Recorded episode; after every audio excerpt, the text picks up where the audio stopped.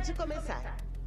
O primeiro jogo é Batatinha Frita 1, 2, 3. Os jogadores vão poder avançar durante o tempo em que a boneca estiver dizendo Batatinha Frita 1, 2, 3. Vamos começar o jogo. Batatinha frita, um, dois, três.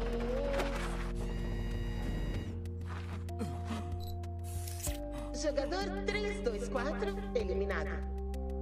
O idiota já saiu.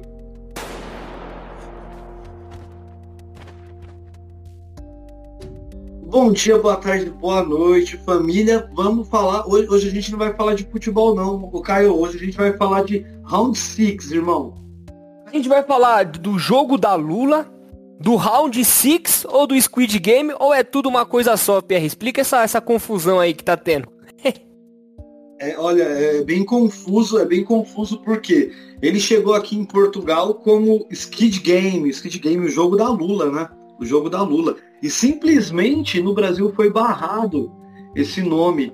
Os caras barrou esse nome porque falaram que fazia alusão ao, ao nosso excelentíssimo ex-presidente Nove Dedo. É, o, o que mais me entristece na- nessa notícia é que o presidente não tava. O ex-presidente não estava participando do jogo, né? Porque eu não sei se ele sairia vivo não. Se bem que do jeito que ele é, eu acho que ele conseguiria sair vivo sim, Pierre. Eu acho que ele tava participando, ele era boneca. Ele era boneca. Mas, Caião, Ele era Esse- boneca e os participantes eram os brasileiros. Boa. era bem isso, era bem isso. E eu preciso falar quem que atirava não, né? Então, mano, Então, é, o bagulho é louco. Você, assistiu essa série, série maravilhosa, tá mais hypada do que merece, mas é muito boa. Ó, eu concordo com você. Eu acho que o hype gerado em cima de uma série que, na minha opinião, é muito mais do mesmo, né? Você vê aí séries, você vê, no caso, séries de filmes dos Jogos Vorazes, e parece que já tem anime, mangá baseado nisso aí. Até, até me fugiu o nome do, do, do anime que ele se inspirou, mas esse no Japão mesmo já, já teve alguma coisa parecida. Mas é aquilo, né, Pierre? O jeito de contar que acaba contagiando a galera, né? Não, com certeza. Tem uma série que, se você se basear, é, os doramas, os doramas coreanos, eles são essas novelinhas aí. É muito bom, eu gosto. Não vou falar que eu não gosto, porque seria mentira. Mas, pra mim, o Alice in the Borderland, que é um, uma, um uma série japonesa que tem a mesma premissa de jogo e tudo mais, ela é mais completa. Tanto que, se eu não me engano, o hype dessa série, que eu assisti no ano passado ainda, se eu não me engano, no começo desse ano, o hype dessa série veio ser agora, depois do, do, do Round 6 aí, do Squid Game, que foi devido à onda grande de pessoas assistindo o Squid Game. E se você pega a premissa é a mesma, é um jogo por dinheiro, onde as pessoas morrem. É basicamente um, um- um manifesto previsto aí para a sociedade nos próximos anos. É a tal da crítica social foda, né? O que, que a gente não faz quando bate o desespero em relação à falta de dinheiro? Só um adendo aí, queria já até mandar um beijo aqui pra Bia, minha namorada, que ela curte e assiste Dorama e falou que ela é pioneira nesse assunto Dorama aí e que todo mundo tá seguindo a modinha só porque tá no hype do Round 6. É, olha, eu vou falar pra você, Dorama é legal, tem muita coisa legal de Dorama, tem muita coisa legal, e tem muita coisa legal também, mano, no futebol.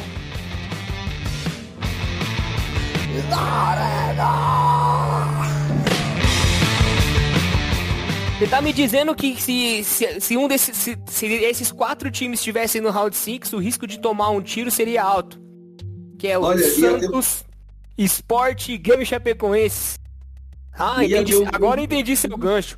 Inclusive teve um stories lá no, no na Arena Cash que foi que fez uma alusão bem legal em relação a isso.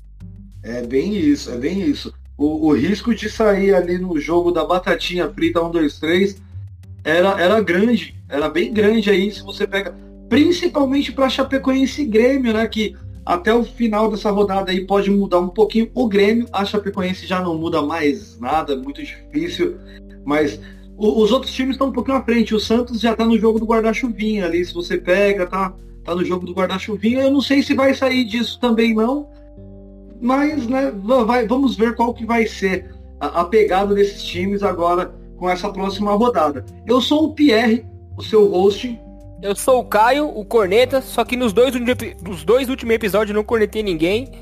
Mas eu tô revoltado com o futebol brasileiro com o nível que está hoje. Eu falei meu nome? Ele Se não falei. corneta. Vai ter corneta agora, vai ter corneta agora porque simplesmente hoje, hoje aconteceu uma coisa muito bizarra e o, o podcast gravado com três eh, estará desfalcado, senhores, no nosso terceiro episódio aí, segundo episódio da série Na Rodada na Arena. O Thiagão não veio. O, O não veio, Caio. Sem, sem dar corneta no Thiagão. O Tiagão, rapaziada, ele tá na festa. Ele foi pra uma festa de última hora. Olha, olha isso, pra vocês verem. O nosso de testa pra rede tá, tá, tá numa festa aí com os amigos deles e não pôde comparecer. Fica aqui o nosso puxão de orelha pra ele. Da próxima vez, filho, você já sabe, né? É pau e bomba. Vou mandar a carta pro STJD. Vou mandar a carta pro STJD. E é, a gente vai falar sobre carta de. Mais na frente aí, carta de lugares. Oh, caralho, até esqueci mais ou menos o que eu ia falar, mas é o que eu não coloquei na pauta. Eu tô lembrando agora, e isso isso vai acontecer, mano. Mas a UEFA mandou uma cartinha aí pra FIFA reclamando de, de- da, da regra do impedimento devido ao jogo lá da Espanha. Foi Espanha e França, que a França foi campeã da Nations League aí. Maravilhosa a seleção da França. E eles mandou uma carta, a, UEFA mandou uma carta reclamando da, da regra do impedimento. Teve alguma coisa lá que eu não sei, porque como eu moro em Portugal, a gente. Aqui, o português e o, e o espanhol ele é igual o brasileiro e o argentino, eles se odeiam. Tem essa rivalidade aí? Tem, tem essa rivalidade. Os caras são loucos pro futebol aqui. Os caras são loucos pro futebol aqui. Mesmo com futebol fraco, que vai mais, na, mais lá na frente a gente vai falar, porque teve também aí. Vai ter comentário aí sobre o Mister, né? Porque o Mister é um Mister falador de merda. Vamos, vamos, vamos, vamos comentar a semana desde o princípio, Caio. Meu, vale, Desde dizer, segunda. vale dizer, rapaziada, que essa, que essa pauta aqui que a gente tá, tá abordando no, no episódio de hoje, ela também faz parte do nosso feed de notícias lá no nosso Instagram. Então se você ainda não segue a nossa página no Instagram, por favor, né? Arroba na ArenaCast em todas as redes sociais. Você quer falar um pouquinho mais dessa polêmica aí ou a gente já pode partir pra próxima? É, a, a polêmica ela é toda é toda embasada no, no lance do gol, se eu não me engano. No lance do gol do, do foi o Benzema, eu acho que fez o gol da vitória lá dos caras. E simplesmente rolou. Teve alguma coisa do VAR, alguma coisa de impedimento, só que aquela. Sabe aquela regra de impedimento que a gente não consegue entender? Porque esses tempos atrás aconteceu no Brasil uma coisa parecida que foi o quê? Ho- Hoje na rodada do, do domingo, né, no caso, dia. de- Que dia que é hoje? Nem sei que dia que é hoje. Dia 17. Hoje, hoje é que estamos gravando. 17, o, o Pierre, e os jogos foram pela rodada 27. Você tá falando de algum jogo em específico? Porque a gente teve O Chapecoense... jogo, é, eu só vou passar um pouquinho por cima porque a gente vai falar depois. Ah, bom, tá bom Teve um então. pênalti no Fluminense e Atlético Paranaense que o VAR cancelou por impedimento. Aconteceu isso um tempo atrás no jogo Corinthians e eu não lembro quem que era o outro time, mas é, o lance era um lance que seria impedimento e aí teve uma falta e, e foi uma coisa bem conturbada e foi uma coisa parecida no jogo da Nations League. Só que, como eles falam que o impedimento ele não pode favorecer o infrator. Só que dessa vez, do jogo do Corinthians, foi, era, seria uma falta e simplesmente o jogador estava impedido e o jogador que estava impedido sofreu a falta. Só que o Só- juiz sofreu, sofreu a falta e o juiz deu o pênalti e não deveria dar o pênalti, do meu ponto de vista. A regra não é clara. A regra diz que é pênalti porque o primeiro movimento é o movimento do pênalti. Só que a regra também diz que o impedimento ele anula qualquer uma dessas questões é, consequentes da jogada. Então é basicamente você está favorecendo o, o infrator com uma penalidade que, querendo ou não, a gente sabe que na maioria das vezes é, é meio gol. Então, sobre essa polêmica aí, PR, inclusive teve um jogo entre São Paulo e Ceará, lá no campeonato de 2020 ou 2019, não tô lembrado. Eu acho que é 2020 porque o São Paulo tava disputando para ganhar o título. É, o São Paulo fez um gol e a bola voltou a rolar. Só que o gol tinha sido anulado por um impedimento que não aconteceu no lance, e sim um pouco mais para trás. Então teve algo parecido em relação ao VAR. O que a gente precisa entender é que se a bola já rolou, não volta, não tem que voltar. O São Paulo não quis os três pontos, né? Abriu mão lá, fez o certo, na minha opinião. Mas o VAR, ele analisa apenas impedimento e expulsão.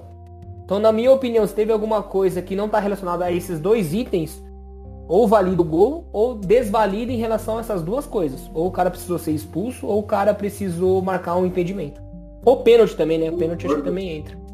Concordo, concordo completamente, porque querendo ou não, o, o, juiz ele fica muito à mercê da, da ideia do VAR. Eu gosto, não vou falar que eu não gosto, mas eu acho que isso vai meio que maltratar o futebol, até que já era tempo de, de ter sido colocado nos eixos, né? Porque no jogo do Fluminense aí, e esse jogo que a gente vai comentar mais na frente, a CBF enviou a, as imagens, né? Teve as imagens do, do, impedimento. Eu vou colocar lá no nosso story. Vai estar aí no nosso story na segunda-feira, já a partir da segunda-feira, segunda e terça no caso. Que é o que? A imagem com a linha sobreposta. O que isso quer dizer?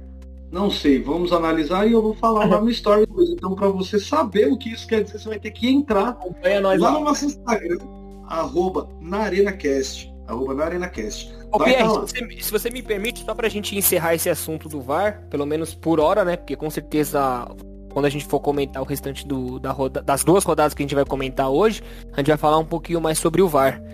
É, mas eu acho que o VAR, ele não precisa interferir tanto ao, ao ponto de anular uma decisão que foi dada pelo juiz em campo. Ou seja, ele tem que ser uma ferramenta para auxiliar as decisões do juiz. Porque senão fica fácil, não precisa, nem precisa ter juiz em campo se for tudo for decidido pelo VAR, a gente vai acabar tirando a autoridade do juiz, dos bandeirinhas, da, da comissão de arbitragem. E eu acho, essa é uma opinião minha, que às vezes aconteceu coisas absurdas, né? Bola que entrou em Copa do Mundo o juiz não deu gol, lances de impedimento que estavam muito claros. Mas eu acho, cara, que ainda tem que ter esse fator humano em relação a decisões de arbitragem. Não sei se você concorda comigo, mas eu queria acrescentar esse, esse ponto em relação às análises do VAR. Eu concordo completamente, porque, como eu disse, acaba criando-se uma muleta. O árbitro simplesmente pode falar assim: olha, mas a decisão foi do VAR. E não é para a decisão ser do VAR. O VAR é um auxiliar. É, é um, um, quinto auxiliar da arbitragem. É, a gente sabe que se fosse para outros times, isso iria funcionar. Eu não vou falar quais times, mas eu, eu, acho que vou tocar o hino deles aqui, só um trechinho. Será que o pessoal conhece, ó?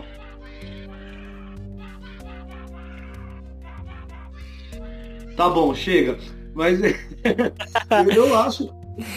Você sabe, você sabe, todo mundo sabe, mas não vamos nos ater a isso. Vamos comentar a rodada, como eu falei, começando pela segunda-feira, que o São Paulo, o, o tricolor paulista, enfrentou o Cuiabá pela 25 rodada e foi 0 a 0 e aí, Caio? Então... E foi então. estreia, e foi estreia, detalhe, foi estreia do mito supremo do futebol da Vila Sônia. Eu acho que não, viu, BR? O, o, o, o Rogério Senna acabou estreando em outro jogo. Esse jogo eu acho que ele ainda não estava. Deixa eu ver se eu só não estou enganado aqui, só para confirmar. Deixa eu não, só dar foi uma... na seg... Ele, foi ele já... estreou na segunda-feira. Ele chegou na segunda-feira e estreou. Não foi isso? É, então, porque a, o jogo do, do, São Paulo contra o Ceará foi na, décima, na 26 Deixa eu só confirmar aqui, eu vou, vou, vou dar uma olhada aqui na escalação para ver se era o Crespo que tava no, no, É, é isso mesmo. PR cometeu um pequeno engano aí. Esse jogo Ah, não, então calma aí, calma aí. É que informações me disseram que o Rogério Senna estava na arquibancada do Morumbi já. Pode ser, pode ser. Porque isso foi muito estranho. Foi, foi, uma, foi a troca mais rápida que eu já vi, cara. Não deu nem tempo de respirar, não deu tempo nem de o São Paulino cogitar alguma, algum, algum outro nome. Né, que, que agradasse mais. Bom, mas isso é assunto para outra rodada. Vamos falar primeiro dessa aqui de Cuiabá 0, São Paulo 0. De novo, né? O São Paulo fez um, gol, um jogo que não, sem criatividade, sem muita finalização. E o criticado Volpe salvou o São Paulo mais uma vez de uma derrota. Se não me engano, essa aqui seria a quinta vez que o São Paulo empata no campeonato. Nessa rodada 25, né? Porque a gente vai falar de duas rodadas aqui. Então nesse jogo brilhou o Volpe. E quando brilha o goleiro, quer dizer que o outro time atacou bem mais, né?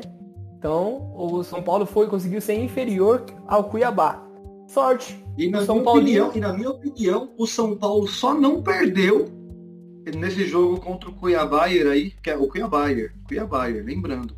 O primeiro ano dos caras na Série A do Campeonato Brasileiro, os caras estão aí voando. O Cuiabá de 2001. O Cuiabá de 2001. Não, é, Se bobear, a gente não tem ouvinte mais novo que o, Cuiabá, que o Cuiabá. Ah, não, certeza. E aí, ó, simplesmente é, uma gestão, a gestão dos caras é boa e o São Paulo só não perdeu graças a Tiranossauro Volpe. Nesse jogo, o São Paulino ainda não podia contar com o Luan, que vem a se machucar no, no treino pós esse jogo. Mas no mais é isso. O São Paulo novamente sem criatividade no meio-campo, não conseguiu finalizar a gol. Ele vem aí com mais com aquela escalação 4-4-4-5-1, o Crespo, né? Ele optou ali por Caleri, Rigoni e Luciano, que é o que todo mundo vinha pedindo. Mas ele entrou com o Benítez só no segundo tempo. Eu falei o Crespo, né? Não falei o Rogério Senna, né? Se eu falei Sim, eu, eu errado, porque esse jogo quem, quem, quem comandou São Paulo foi o, o Hernan Crespo ainda. Foi 0 a 0 um péssimo resultado para o São Paulo ali, que, que briga entre as últimas posições, inclusive com o, o Cuiabá. E foi mais do mesmo. Como meu, meu amigo Barolo costuma dizer, Ctrl-C, Ctrl-V. Você pega o que aconteceu no último jogo e transfere para esse. 0 a 0 E- São Paulo pouco criativo. Só, só- só uma, uma, uma curiosidade aí sobre Rigoni e Benítez. Os dois jogadores do São Paulo, dois jogadores muito bons. Gosto muito do futebol dos dois. É, esse ano faz cinco anos da, da morte lá do pessoal da Chapecoense, da, daquele fatídico voo que vitimou os jogadores da Chapecoense. E o, o Benítez e o Rigoni foram os caras que perderam o pênalti na semifinal do jogo Chapecoense e Argentinos Júnior. Os dois pênaltis perdidos pelo Argentinos Júnior foram de Rigoni e Benítez. Nossa, Sabia muito disso? interessante. hein? Eu não sabia disso. Eu não fazia a menor Eu, ideia. por acaso, por acaso, estava assistindo uma matéria sobre o, o voo da Chapecoense. É, agora no próximo mês, se eu não me engano, faz, faz cinco anos desse acontecimento muito triste, que até hoje mexe muito com, com todos os torcedores mundiais aí, porque né, é, a gente sabe muito bem que muitas vidas envolvidas, inclusive, ah, se eu não me engano, essa semana saiu aí uma matéria falando que trocou a empresa que vai cobrir o seguro das, daquelas mortes. Então, até hoje, cinco anos passados, não foram cobertos os seguros daquela morte. É, é- é vergonhoso. Eu acho que aí cabe um, um capítulo, um episódio especial, um bônus aí para os próximos dias, falando sobre tudo o que aconteceu com a Chapecoense de lá até aqui. Olha, concordo plenamente. É, o caso da Chapecoense foi uma comoção não só aqui no Brasil, mas em todos os países aqui sul-americanos e também lá fora na Europa. É, inclusive teve um episódio onde o Puyol abriu mão de, um, de assistir um jogo no camarote do Barcelona para vir aqui acompanhar o enterro dos meninos. Então, acho muito- Isso, eu acho muito válido sim a gente fazer um episódio especial pra Chapecoense aí que merece todos as nossas condolências, nossos aplausos, que eles ainda conseguiram tocar um campeonato depois disso. Então aqui a gente, a gente presta nossa homenagem aqui pro pessoal da Chapecoense e vamos tocando o barco aqui. A, a, a peteca não pode cair, assim como a Chapecoense deixou cair, né, querido? Com certeza, com certeza. Então, na sequência aí, na segunda-feira foi só esse jogo, São Paulo e Cuiabá 0 a 0 Já na terça-feira já voltou para a rodada 26. Rodada 26 começou com Bragantino, o, o time do Energético, contra o Ó, Desculpa, Atlético. desculpa aí, rapaziada. O, é só pra me atualizar aqui, a gente falou da, da 25 rodada, Pierre, toda no episódio anterior, né? Só, só me atualiza aí, porque. Todo Só ficou- na, arena, na ro- na rodada na Arena 1. Tá lá no Spotify todos os agregadores. O Pierre, nosso mago aqui, nosso backstage, inclusive, conseguiu a proeza e a gente tá em todos os agregadores de podcast. Então basta você ir lá e pesquisar na Arena Cast, no seu agregador de podcast favorito, que você vai escutar a gente lá. Vou dar uma força, tá muito legal, galera. Nosso papo aqui é sensacional. Ó, Spotify, Google Podcast, no Castbox, no. Ih, é, é tanto bagulho que, mano, Rádio Public, é tudo, tá em tudo, Na mano. dúvida, Até- na dúvida, joga lá na Arena Cash. Se aparecer e você escuta a gente, se não aparecer, você pode ir pro Spotify. Tem um link na bio do Isso, Instagram, não inclusive, que é o não mais aparecer. famosão aí. Isso, e se não aparecer no seu agregador, manda mensagem pra gente que a gente vai ver Olha o que tá legal. acontecendo. Vai aparecer. E, Manda e e-mail vai aparecer. Estaremos em todos. Então, Ener- energético, energético Bragantino e Atlético de Goiás. Aí Sim, coloca a vinheta, Red. Bull te dá asas. Mais uma vitória do Red Bull, hein? Meu pai, mais uma vitória do Red Bull. Red Bull que, olha, pro primeiro ano na Série A do Campeonato Brasileiro aí, desde a. Se não me engano, a última vez que o Bragantino tinha participado ainda foi no começo dos anos 2000 ou no final dos anos 90 do Campeonato Quem Brasileiro. era, é, quem era o Bragantino? A gente, na verdade, é um É, grande o celeiro de jogadores pro seu Corinthians, né? Vale ressaltar isso aí. Mas como o Pierre falou, qual ano que você citou aí? Antes de 2000? Velho, ou O Bragantino foi era só time, era só time 2000, para jogar paulista. 90. Sim, foi ali naquele período entre final dos anos 90 e começo dos anos 2000, foi a última vez que os caras participaram da Série A do Campeonato Brasileiro. Quanta diferença? Nos anos 90 eles fizeram final aí de Campeonato Paulista. Se eu não me engano, eles foram campeão do Campeonato Paulista de 90. Em cima do São Paulo. Eu tenho quase certeza disso. Ou 90 ou 91. Não. É, ou 90 ou 91, mas depois a gente vê isso daí. É, preciso averiguar isso aí. 1x0, gol do Jadson. É Jadson com M, não é o Magic Jadson. É o jogo, gol do Jadson. E o Prachetes perdeu um pênalti. O Eric Ramírez foi expulso. Foi um- uma bagunça. Mas é basicamente isso que a gente tem pra falar desse jogo. Então, na verdade, eu queria comentar mais um, mais um negocinho a respeito desse jogo, porque é, é a sorte do Bragantino em levar os três pontos para casa. Sorte essa que o meu São Paulo não encontra em jeito nenhum. A famosa frase, quem não faz toma sempre funciona pra gente, mas nunca pro adversário. Isso é verdade. O Cleiton, o Cleiton sempre comento na- nas rodas de amigo aí, inclusive entre a gente aqui do, do Na Arena, que o Cleiton, goleiro do, do Bragantino, ele nos jogos contra time grande, ele vira o Neuer. Ele vira Manuel Neuer. É, é incrível o que esse cara pega. Nesse Só jogo pra não, não foi. esquecer, só pra não esquecer, parabéns, Thiago Matias aí. Feliz aniversário pra esse monstro, Tigrão, Tigrão, né? Parabéns aí, o cara tá sempre lá com nós, tá sempre, tá sempre É o xerifão. prestigiando a gente. Inclusive teve homenagem no Stories. Toca o barco aí, Pierre. Hoje no Stories lá, Thiago Matias, grande xerife aí de Santa Cruz, o cara manda lá, lá em Pernambuco. E o cara foi xerifão do Palmeiras ali dos anos 2000 também. Santa Cruz que é melhor que o esporte, inclusive, só pra deixar claro. na sequência, na sequência, teve um jogo que não teve gol. Não teve gol, mas tiveram seis cartões amarelos, que foi o Bahia e Palmeiras. Só que como o Thiago não veio, a gente não vai conseguir comentar muito isso aí não. Eu, eu sei que o Wesley foi expulso, eu não consegui assistir esse jogo inteiro. Eu O Wesley assisti. foi expulso, o time do Palmeiras não jogou bem, e mais uma vez o, o goleirão lá garantiu, né? Isso. O- eu acho que era o, era o Jailson da Massa ainda. Era o Jailson da Massa ainda. Esse jogo foi em Salvador, inclusive, é, não conseguiram sair do 0x0, né? Bahia e Palmeiras, com uma grande atuação do, do Jailson. Jailson que vinha sendo criticado porque tá substituindo nada mais, nada menos que o Everton. E na minha opinião, o Pierre discorda, que eu já sei disso. É o melhor goleiro do Brasil em atividade. Ele simplesmente parou o ataque do, do time lá da Fonte Nova. Se, se não fosse ele, com certeza o resultado seria completamente diferente e o Palmeiras aí teria armago, amagado uma, uma derrota. O cara não parou de atacar. Foi- Eu não foi- concordo, eu, eu, como você disse, eu não concordo que o Everton é o melhor do campeonato, o melhor goleiro brasileiro em atividade, mas não, eu não vou falar que o melhor goleiro também é o Cássio. Quem espera que eu fale que é o Cássio, eu não vou falar, por mais que eu passe pano pro Cássio enlouquecidamente. Se não me engano, o Pierre, é, foi a estreia do, do Gordiola, né? O Guto Ferreira, ao comando do Bahia. Acho que é a terceira passagem dele. E só pra complementar, foi um bombardeio ali pro, pro Jailson. Ou, não sei se é Jailson ou Jailson, deixa eu olhar aqui. É Jailson, Jailson, Jailson. com S. Jailson com S. Fechou o gol e garantiu o empate aí do Palmeiras.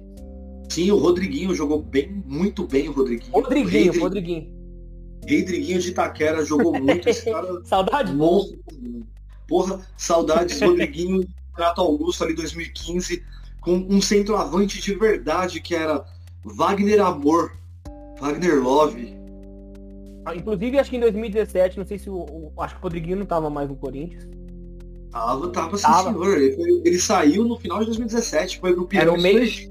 Era o meio-campo que servia o Jônibus. O Jônibus em grande fase, foi o artilheiro do campeonato. tem- nacional. Não, segurança de boate tava fininho ali. Segurança de boate tava fininho. Teve um joguinho aí também, ó. Chapecoense e Atlético Paranaense 1 a 1 gol de Matheus Ribeiro e Christian.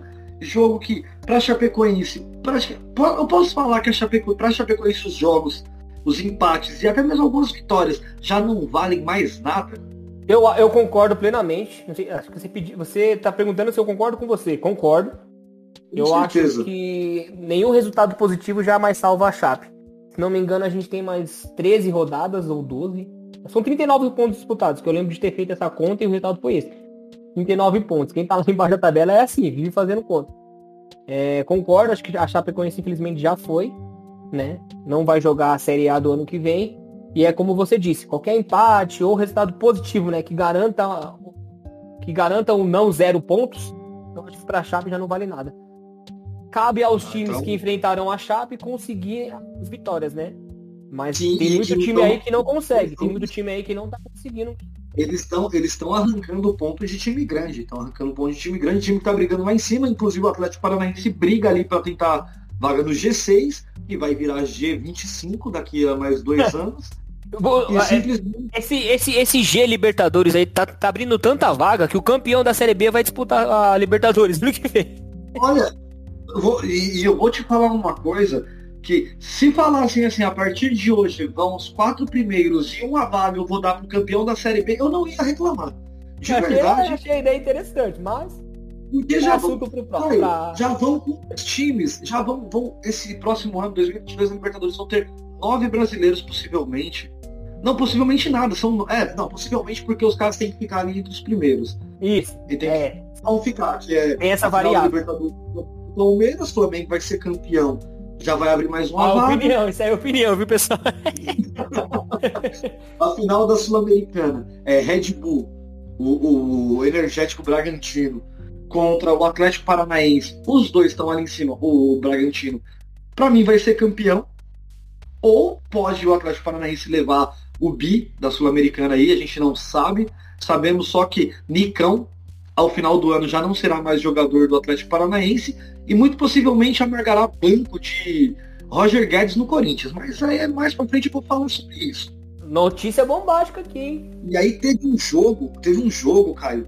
Olha, de verdade, o que tá jogando o Cagalo Paraguai? 3 a 1 em cima do Santos. Esse jogo, Pierre, ele teve, como é que eu posso dizer, altos e baixos, emoções para os dois lados. O Santos conseguiu sair na frente com o Raniel, quem diria, Raniel fazendo gol, inclusive provocando a torcida. Ainda falou que não tava lá. Bateu no peito e falou, eu que mando nessa porra. Era jogador do Cruzeiro e meteu um hat-trick no último jogo dele pelo Cruzeiro contra o Atlético Mineiro. O cara é Nossa. é brabo.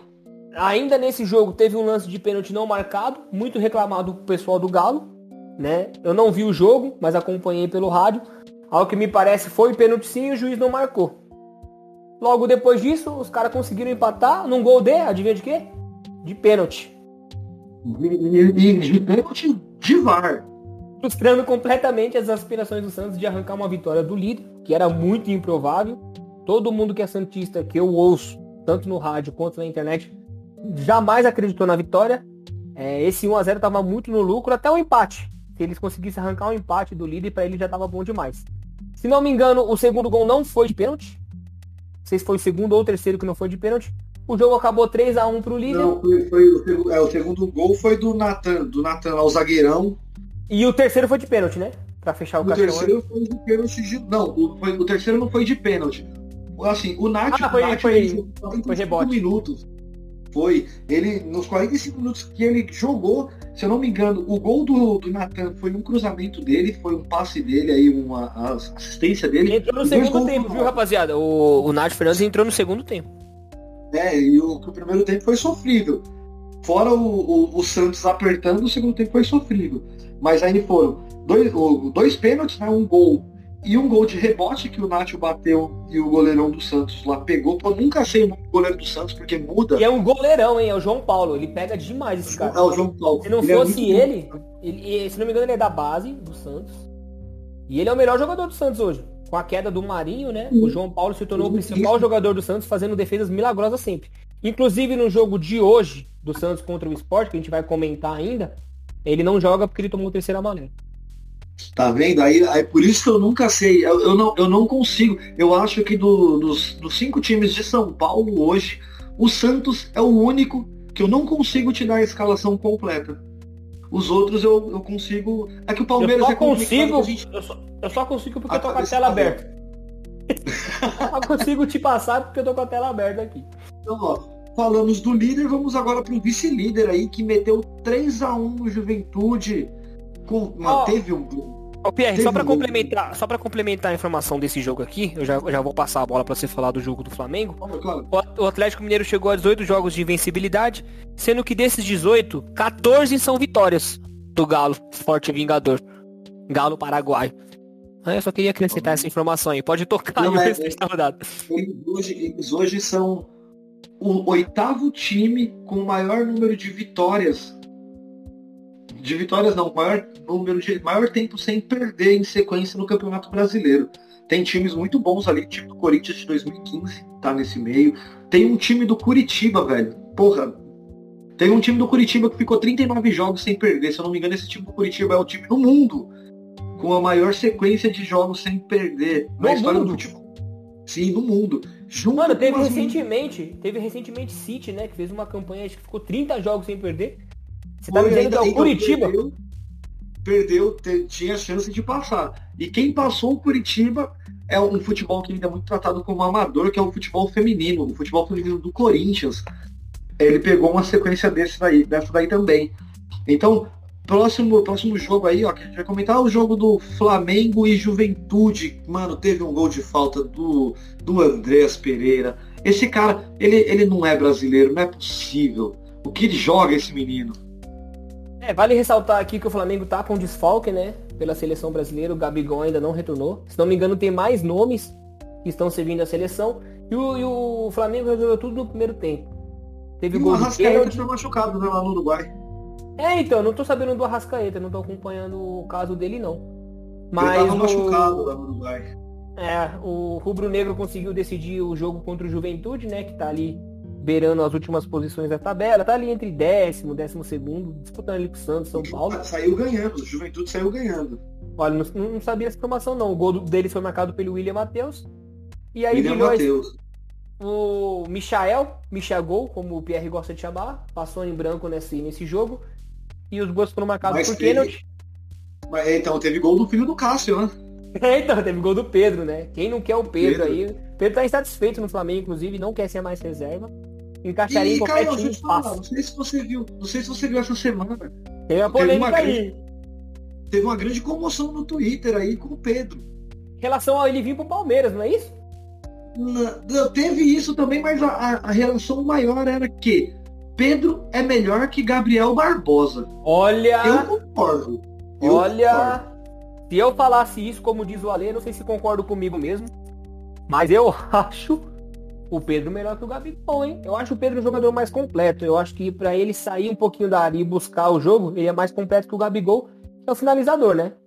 Gabriel é, É. matador. Ele precisa de poucos, E teve, um poucos. gol do- de- teve um gol também do menino Kennedy, né? O menino Kennedy que é, é da base Eu não do conheço. Flamengo. Não conheço. É, menino, menino. E, e, ó, e só, só voltando no Santos ali rapidinho, porque me passou uma coisa. O Raniel, o Raniel que tá hoje. Eu não lembro onde que ele tá, mas eu acho que ele tá emprestado pelo Real Madrid pro Borussia Dortmund da Alemanha. Posso estar errado. Ele está vindo pro futebol português.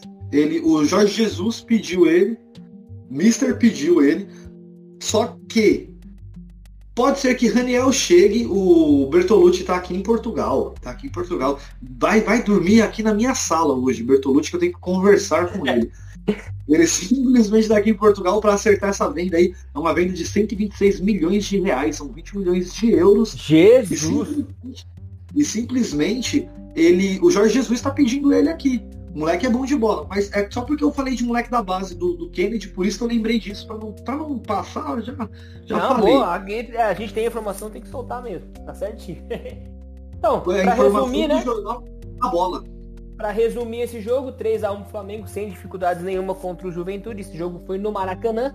E o Flamengo continua ali em segundo, terceiro, não sei como é que tá a tabela, eu preciso me atualizar. Vou fazer isso Segundo, agora. tá segundo, O Flamengo agora continua, continua em segundo lugar com 45 pontos, só que com dois jogos a menos. Então, um jogo fácil. Então o pro Flamengo é o primeiro time que não cai mais no Campeonato Brasileiro de Não, não. 2021. Fora o Atlético, né? O Atlético já, tinha, já tá com 57 pontos e já tinha conquistado os 45 O Atlético é um campeonato à parte. O Atlético é um campeonato à parte. É, é, Fortaleza é, também chegou aos 45, mas isso é assunto pro próximo. a- Porque a gente vai continuar falando da rodada, por enquanto a gente tá na 25, né? 25 não, desculpa, 26. A gente tá na 26 e a gente tá comentando essa vitória do Flamengo aí por 3x1 em cima do Juventude, sem, menor, sem a menor dificuldade. Teve, teve um jogo depois desse jogo aí, foi, foi no mesmo horário, inclusive, que na minha pauta eu marquei assim, Fortaleza 1, Grêmio 0. Ha, ha, ha, ha. Série B. Então, o Pierre falou que foi no mesmo horário, mas aqui pra mim tá parecendo que foi às 8h30, né? E o jogo do, Ah, então eu posso ter um de É, horário. porque o Pierre, se vocês não. O Pierre, se vocês não sabem, galera, ele é, nosso, ele é o nosso correspondente internacional. Então ele tá lá em Portugal. Então a gente tem quatro horas de diferença em relação ao fuso horário. Então é normal que eles se confundam em alguns jogos aí. Mas esse É jogo loucura, do. é loucura, porque a gente tá gravando agora a exatamente 10h53 da noite. Aqui de Portugal. E eu tô gravando às 6h49 aqui, rapaziada, no horário do Brasil. Então Não, É você normal. é normal. Não é igual no Japão, né? Que são 20, 12 horas, se não me engano, de fuso horário. 12 Mas horas, qual- 12 horas. 4 horas já é uma diferença aí. Se a gente tivesse na 38ª rodada, o Santos já teria caído, por exemplo. Lá em Portugal. Tá entrando, tá entrando, olha isso, tá entrando o horário de inverno que é muito aguardado por mim todos os anos, porque no horário de inverno caía duas horas, né? Porque subia uma hora no Brasil com horário de verão, que não Então. existe mais.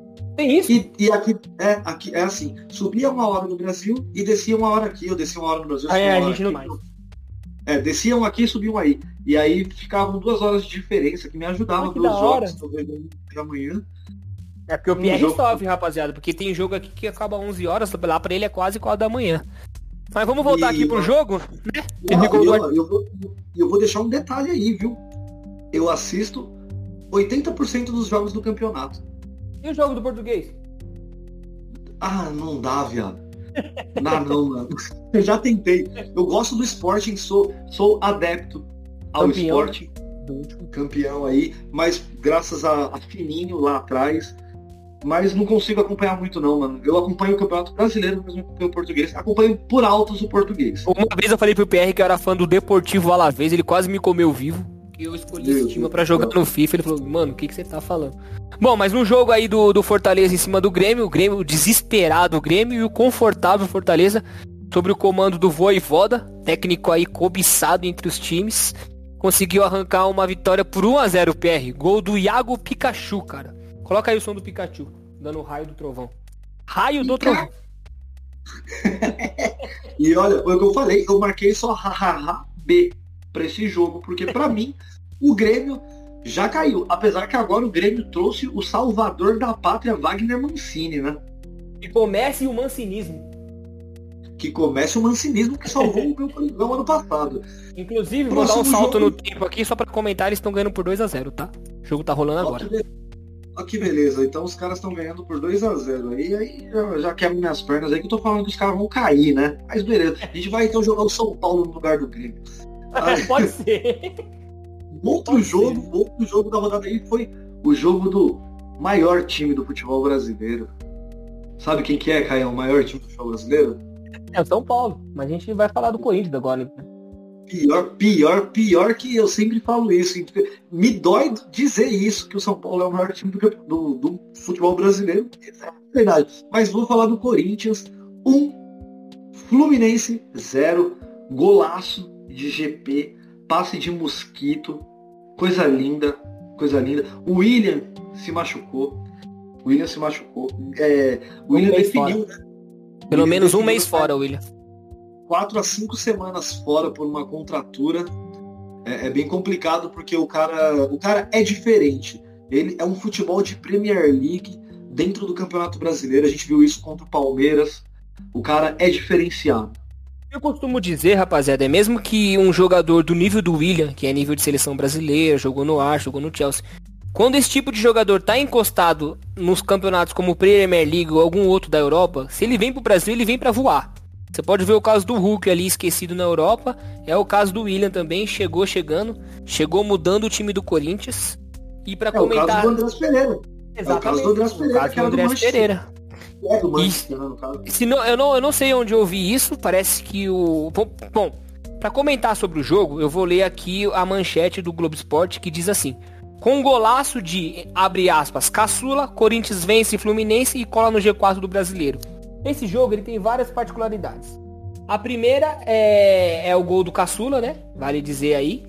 Teve um, um golaço do Gabriel Pereira, que inclusive ele foi um alvo de um store nosso, mais especificamente do Pierre, dizendo sobre a renovação do contrato. Parece que já foi acertado, viu? O Duílio, em entrevista lá no Bola da Vez, ele falou que já tá tudo certo. Então, então mas aí é, é, meio que controversa aí o acerto do Gabriel Pereira, porque simplesmente, Caio, o, o, o empresário do Gabriel Pereira, eu esqueci o nome dele agora, mas eles. Vou atrás pra você, vai tocando aí. Perguntaram, né? Perguntaram para ele, no, se eu não me engano, foi na ESPN, perguntaram para ele se o Gabriel Pereira já tinha acerto com o Corinthians e ele falou, o, as palavras dele foi que já passou a vez. Ivan Rocha? Ivan Rocha, Ivan Rocha. Ele mesmo. E ele falou que já passou a vez. Não sei, o, o Duílio falou que tá tudo certo, uhum. o próprio Gabriel Pereira já tinha falado que as conversas estavam muito bem encaminhadas, mas como o moleque acabou surgindo como quinto elemento aí, depois da contratação do, do Quarteto Fantástico, ele passou a ser o quinto elemento, é, é uma diferença. Nesse então, jogo... quando você me falou da comoção em relação à renovação do Gabriel Pereira, eu, eu não tomei isso como é, uma grande comoção, não, porque eu não sabia da qualidade do, do, futebol desse menino. E aí ele vem e faz um golaço desse e garante a vitória do Corinthians em cima do Fluminense. Inclusive, é, eu sigo, né, ou escuto alguns corintianos também, um deles é o Cross, você já ouviu falar? Ele é o muito Cross é brabo. ele é muito amigo do David Jones e do, do Igão 3K lá do, do Flow Podcast. E ele falou que essa vitória teve gosto de merda, cara. Porque o time não jogou bem e acabou achando não. um gol aí. Né? Teve passe do. Se não me engano, quem fez esse jogado foi o Mosquitão, conhecido como Lionel. Mosquito. Foi, foi, foi. Nicolas Cage da Fiel. Ele que meteu, meteu um lançamento pro Gabriel, pro Gabriel Pereira, que pegou de primeira. Coisa linda esse gol olhem esse gol do moleque, porque é a qualidade de um moleque. Você lembra quando o Romarinho entrou na final da Libertadores contra o, o Boca Juniors? Que todo torcedor do Corinthians falou assim: porra, o que, que o Tite tá fazendo? E simplesmente o moleque não sentiu o peso de La Bombonera lotada e meteu um gol por cima do goleiro? Foi uma cavadinha, coisa linda. Basicamente a mesma coisa. Simplesmente o GP, ele, ele vestiu a camisa do Corinthians e ele não, não, não sentiu peso nenhum. Não sente peso nenhum. Ele é jogador do Corinthians, o Corinthians tem 70% dos direitos sobre, sobre a, os direitos futebolísticos dele. E Federativos, né? É, é, os direitos federativos. Geralmente, galera, geralmente o Corinthians não costuma fazer esse tipo de acerto em relação às joias que são da base, né? Geralmente os jogadores aí do Corinthians estão particionados e muita, muita dessa fatia vai para empresário. No caso, o Gabriel Pereira aí, pelo que o PR tá é falando, é 70% é, é do Corinthians. Então vale ressaltar o acerto da diretoria aí. Sim, acertou, acertou e acertou muito e o Corinthians pode estar comprando aí também o, a, parte, a parte do Guarani, né? Porque ele é revelação do Guarani, Gabriel Pereira. Ele é a revelação do Guarani, simplesmente. E vai ser um acerto maravilhoso, porque o Corinthians vende esse moleque aí no final da temporada ou no meio da próxima temporada por pelo menos 20 milhões de euros. Fácil, o moleque tá voando vai ser a maior venda da história do Corinthians. Olha o que eu tô te falando. O euro hoje tá 6,38. Vocês terem uma ideia, eu devia. Eu, eu, o Pierre me devia 20 reais, galera. O cara me fez uma transferência de 3 euros. Falei, que porra é essa? O cara tá me roubando. Quando eu fui ver a cotação, realmente era isso. Foi verdade, 3 euros. Eu, e tanto que eu estou preparando-me para ir ao Brasil, que eu estou morrendo de saudade de Osasco, minha querida Osasco. E, velho, eu vou levar 20 euros, que é pra comprar pelo menos umas 15 mansões aí em São Paulo. Pierre trazer o dinheiro que ele ganha lá em, na Europa aqui pro CT do Corinthians, dá pra pagar o estádio, hein, rapaz? Eu tava, eu tava pensando em colocar o nome do, do, do meu filho no estádio lá. Então vamos, vai, vamos conversar shake, com o Shake Pierre, rapaziada. O cara tá cheio, da, tá cheio de dinheiro. Dono do Corinthians, quem sabe um dia. Não, Pierre, é, sobre, sobre esse jogo aí, é, então, eu queria que você comentasse aí a, o que o Cross acabou dizendo, né? E alguns corintianos que não gostaram da atuação do Corinthians. Como é que você viu esse jogo aí? Velho, eu vou falar uma coisa para você. O Corinthians jogou mal, O time do Fluminense, o time do o técnico lá, o. Qual é que é o nome dele? Eu até esqueci o nome dele, é Carlão, se não me engano. Do Fluminense É é, um, é, um, é, um, é interino, é o Marcão, que é o É o-. O Marcão, isso. Eu sabia que tinha não. Não, parece Ele- que alguém me ele é corrigiu. bravo. Ele, ele, ele, ele tá efetivado. Acho que meu primo me corrigiu no último churrasco de família. Não, O então. Marcão não é mais interino, ele tá. Ele é o efetivo aí do Fluminense. Então, ele, ele, eu não sei se ele foi efetivado, pode ter sido efetivado, mas ele já era o técnico com maior número de jogos pelo Fluminense em 2021. Mesmo não, não sendo o, o titular da, ali do banco de reservas do, do Fluminense, ele já tinha o maior número de, de jogos pelo Fluminense como técnico em 2021. Ele é bom, o time do Fluminense foi muito bem armado. Quando entrou Juan Casares, esse cara, eu vou falar uma coisa, eu não sei.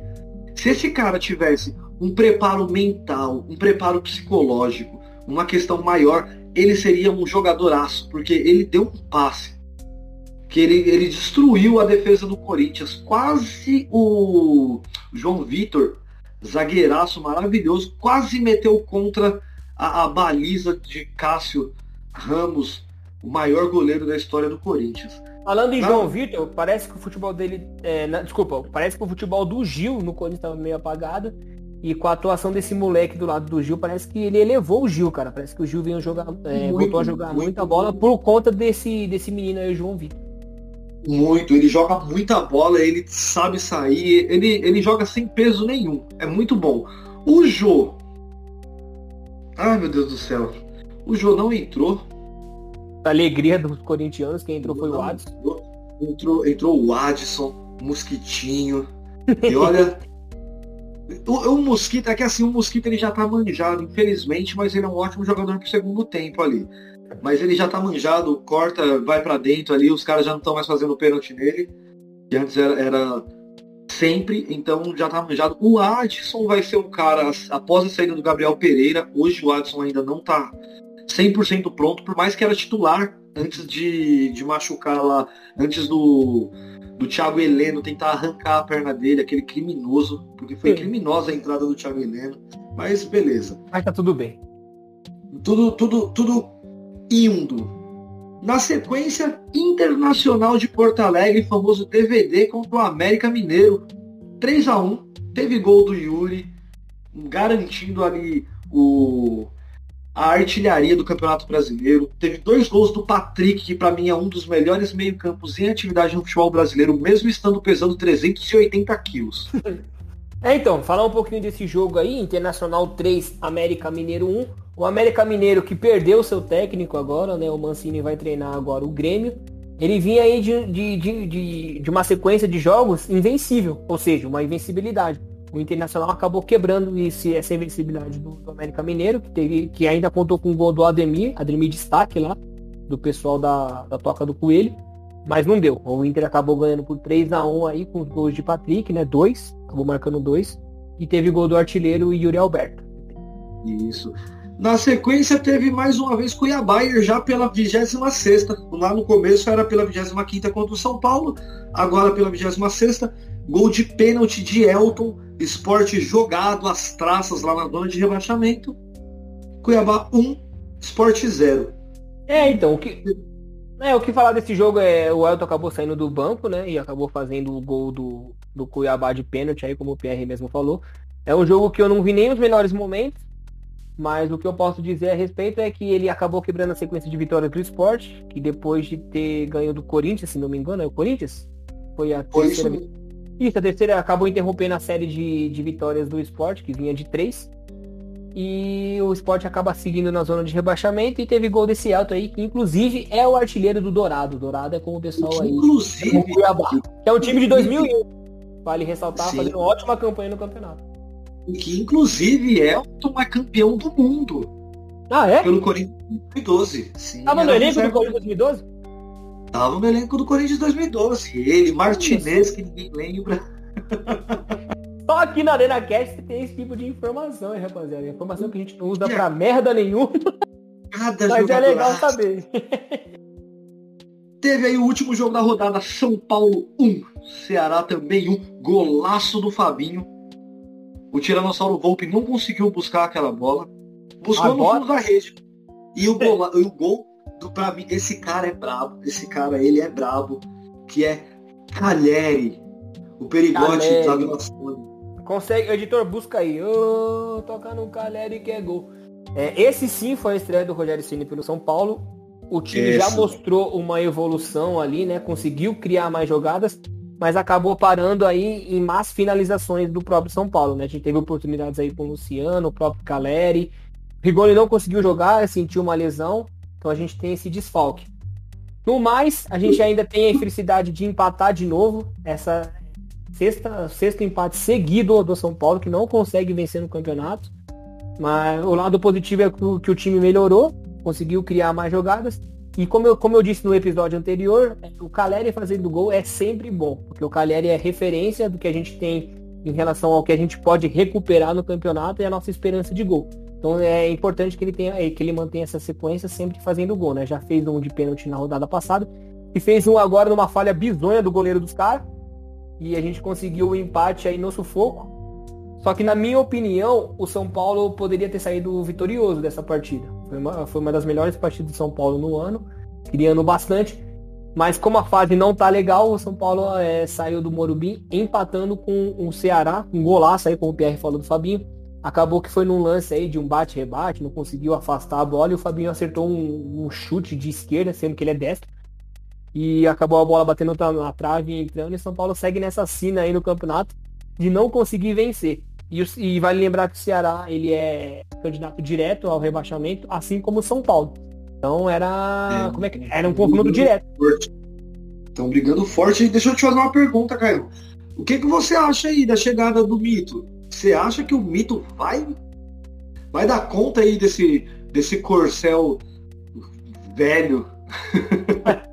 O time do São Paulo, na minha opinião, é um time sem criatividade no meio campo. É, quando ele escala o Benítez ali para compor es- esse setor, o time melhora muito porque ele ganha muito em criação. É, a queda do Crespo e a entrada do Ceni é, foram motivos de post lá no nosso Instagram, galera. Então se você não segue ainda, vai lá, arroba na ArenaCast. Tanto a queda do Crespo quanto a ascensão do, do Rogério Ceni para comandar o time, é, eles foram alvo de post lá no nosso Instagram. Quando eu fiquei sabendo que o Rogério ia voltar para o São Paulo como técnico, porque se fosse como goleiro tava louvando a Deus, que a gente Deus sabe como a gente precisa de um goleiro aí, um goleiro nível A, um goleiro de, de série A.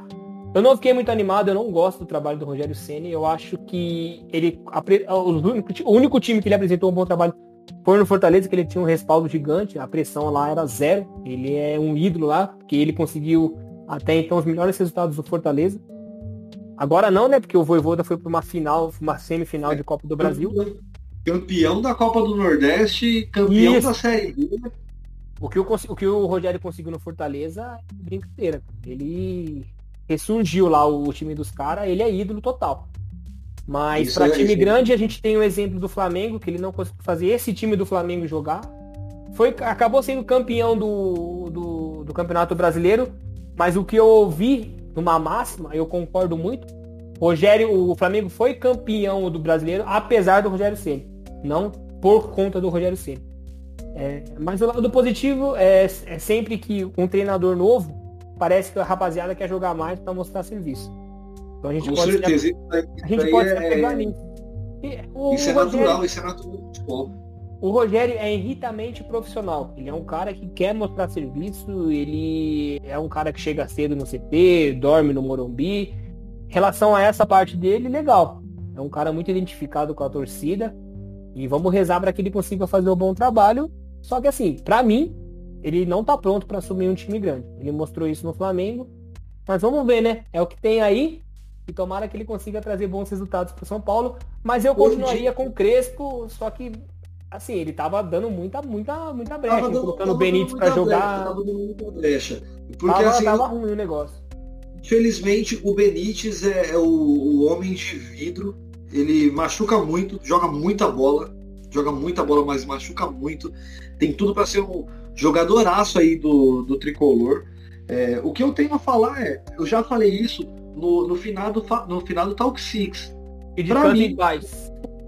Descansa em paz. Para mim, Rogério Ceni ainda será o melhor treinador do futebol brasileiro. Eu vejo muito potencial porque o cara manja de bola. Isso aí, ó, dia 17 de 10 de 2021, às 19 e 8 aqui. Ah, então, 19 e 8 no Brasil, 11 e 8 aqui em Portugal. Eu estou deixando já registrado porque isso irá acontecer. Esse foi o último jogo da rodada 26, Caio. Que aí, na sequência da rodada 26, teve uma, uma paulada do, da seleção brasileira em cima do Uruguai. E só antes da gente falar da paulada, eu quero falar uma coisa. É, vamos pegar, falar da paulada do Brasil. Vamos falar das notícias aí da semana, as notícias que a gente tem postagem lá no Instagram, que você pode ir lá dar uma, uma conferida, tanto no feed, algumas eu acho que já não estão mais no story, mas assim, no feed vai ter essas notícias que a gente vai falar agora. E depois das notícias, a gente fala na rodada para dar mais um tempinho, porque tem jogo acontecendo ainda. Boa, isso então... que eu te então- perguntar. A gente dá esse tempinho, né? Porque tem jogo rolando aí pela 27 rodada. E na verdade a rodada já ela encerrou dois jogos, né? Então a gente vai falar um pouquinho isso. mais sobre isso. Depois de algumas então, pautas assim... interessantes que a gente quer falar. Inclusive elas estão lá no nosso Instagram também. Então a gente vai comentar um pouquinho aqui nesse episódio do Na Arena sobre essas notícias aí que pingou na rede nessa semana. E, e para quem tá achando que Tiagão, que está bêbado, não vai falar, ele vai falar também, porque vai ter o de testa para rede, que inclusive o de testa para rede agora virou cinema cool. Então, vocês vão entender, vocês vão entender. Vamos falar então aí do 4 a 1 Brasil em cima do Uruguai. O Uruguai que sempre quis ser adversário do Brasil, ganhou a Copa lá em 1950 no Maracanã, mas não é um adversário à altura da seleção brasileira. Brasil 4, Uruguai 1, com show. Teve show. Eu fiquei sabendo que teve show nesse jogo. Teve show. Teve show de Rafinha, um atacante lá do Leeds, que ninguém, vamos confessar que ninguém acompanha o futebol do Leeds. A Leeds é maior que o Aston Villa. Eu discordo, mas pelo, pelo coração. A Premier League já não é um campeonato que a gente costuma acompanhar aqui no Brasil, é mais o pessoal de elite que consegue acompanhar a Premier League hoje. Então você imagina num contexto onde a gente não consegue acompanhar a Premier League, a gente vai acompanhar um time do tamanho do Leeds. Então é uma grata surpresa aí que o Tite tenha conseguido trazer essa joia para jogar aqui no Brasil, que vem se destacando nos dois últimos jogos da eliminatórias do, da seleção aí em relação. Assim, a, o, eu queria trazer esse ponto aqui antes de a gente comentar sobre a vitória do Brasil e, a, e, a, e essa campanha que a gente está tendo nas eliminatórias da Copa. Eu acho que o Brasil sofre muito em relação a não ter adversário aqui na, nos países da Sul-Americana. Então a gente tá lá em primeiro no, nas eliminatórias. A tendência sempre está. Deixa eu ver aqui uma olhada na tabela. É 31 agora. São 11 jogos, 10 tá vitórias e um empate. Para você e... ver que, que a gente aqui nas, no, nos países sul-americanos a gente não tem competição, praticamente.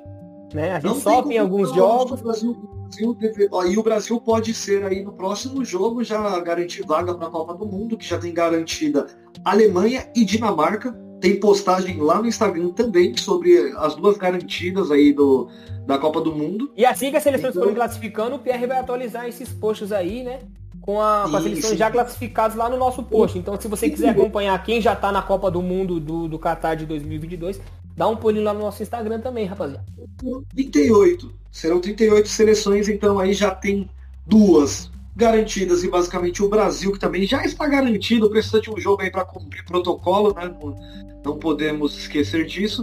Mas, anyway, é, Neymar, Neymar calando a boca Neymar calando a boca de Galvão Bueno, porque o Neymar simplesmente postou no Twitter, depois ele apagou. Mas ele postou no Twitter. Me chama de idiota agora, Galvão, seu pi. Eu não sei porque o pessoal é, apaga post em Instagram, Twitter, porque, mano, na internet, como dizia Mark Zuckerberg no filme do Facebook, você escreve. Não, foi a namorada dele, desculpa. Na internet você escreve a tinta. Mano, já tem um bilhão de prints em relação a essa declaração do, do Neymar. E eu concordo com ele. Neymar é o nosso melhor jogador hoje. Ele não pode ser banco de ninguém, não tem nenhum nome que, que faça colocar o Neymar no banco, porque teve uma declaração do Casagrande, né, no jogo da Colômbia, pedindo o Neymar Sim. no banco. Completamente fora da casinha. E aí é que assim, vitória... eu acho que não dá para você meter. Você, você, desculpa te cortar, Caio, mas você ter na sua seleção Neymar, não sou o grande fã do futebol do Neymar, sempre digo ah, isso, muito, mas eu sou um idiota que acho que ele não joga nada. Ele joga muita bola. Mas você tem Neymar na seleção, você tem Messi na seleção, você tem Cristiano Ronaldo na seleção, esses caras é, são 10 que você tem que escolher. O cara pode fazer uma, uma temporada vaga... É isso. O cara pode fazer uma pior temporada que for, mas ele tem que. A vaga é dele, a vaga é dele. É cativo. Não vamos discutir não sobre isso. O pessoal fala assim, ah, é porque eu vejo o pessoal muito, Caio, vindo, buscando seleção lá de trás. A seleção brasileira até 2002, que era uma seleção, até 2006, que era uma seleção maravilhosa, e o pessoal vai buscar muito isso. E eu acho que não, não tem espaço para buscar essas atuações da seleção antiga, porque você não conta hoje mais com Ronaldo, Ronaldinho, Kaká, Rivaldo. Você conta com Neymar, você conta com um senhor de 31, 33 anos aí, que é, é o Everton Ribeiro do Flamengo. Você conta com, com Richarlison, que não é um grande jogador como o Gabriel, por mais que tenha feito três gols aí, na, fez um hat-trick aí na vitória do Liverpool, onde Sané fez o centésimo gol dele na Premier League. Então, então, sobre isso, eu ia postar sobre o centésimo gol do Mané, mas eu vi que era uma notícia de setembro, então eu falei, mano, isso aí já passou. Eu não, eu não sei se eu vi alguma coisa errada, então. Mas se não, foi... parabéns aí. Eu falei, eu falei, desculpa que eu falei Sané, é, o, é o Sadio Mané. Mané. Eu acabei. É, o, Sané é do Bayern. Mas beleza. Herói, né? Então, você teve ali, ó, no jogo da seleção brasileira, Neymar marcando, Rafinha deixando dois. Fora o baile, fora o baile. E Gabriel Barbosa, o centroavante ali da seleção, deixando o dele. Aqui na conversa de pauta, rapaziada, que a gente faz 30 minutos antes do episódio, o Pierre falou assim, até gol do Gabigol teve. até gol do Gabigol teve, porque assim, o, o Gabigol, ele. Eu, não, eu, nunca chamo ele de Gabigol, mano. Só quando alguém fala Gabigol que acaba trazendo. Eu chamo ele de Gabriel Barbosa. Por quê? Porque pra... é, o Gabriel é o Gabigol do futebol brasileiro. Aqui em Portugal, se ele voltar, o pessoal mata ele. O torcedor do Benfica odeia ele. o torcedor da Inter de Milão odeia ele. Ele é fraco. Ele é bom, por, pelo que a gente tinha falado, para o Campeonato Brasileiro, onde ele vai enfrentar alguns times que estão bem baixo. Por... E olha aqui, eu vou falar uma coisa. Se você pegar a Ponte Preta e jogar aqui no meio do Campeonato Português, ela é campeã 10 vezes seguida. Caramba! É tá campeã Não é que tá assim, é porque aqui tem três times, aqui não existe disputa. Então pelo o menos esporte... a Ponte pegava uma vaga na Champions League, então. Pegava. O Sporting voltou a ser campeão depois de 19 anos.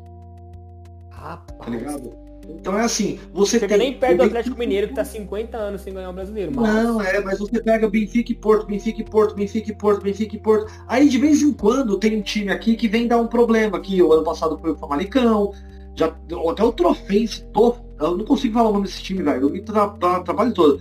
Trofense, até esse time aí que o, o Mister colocou o time reserva para jogar contra ele aí, tá ligado? Gera problema às vezes.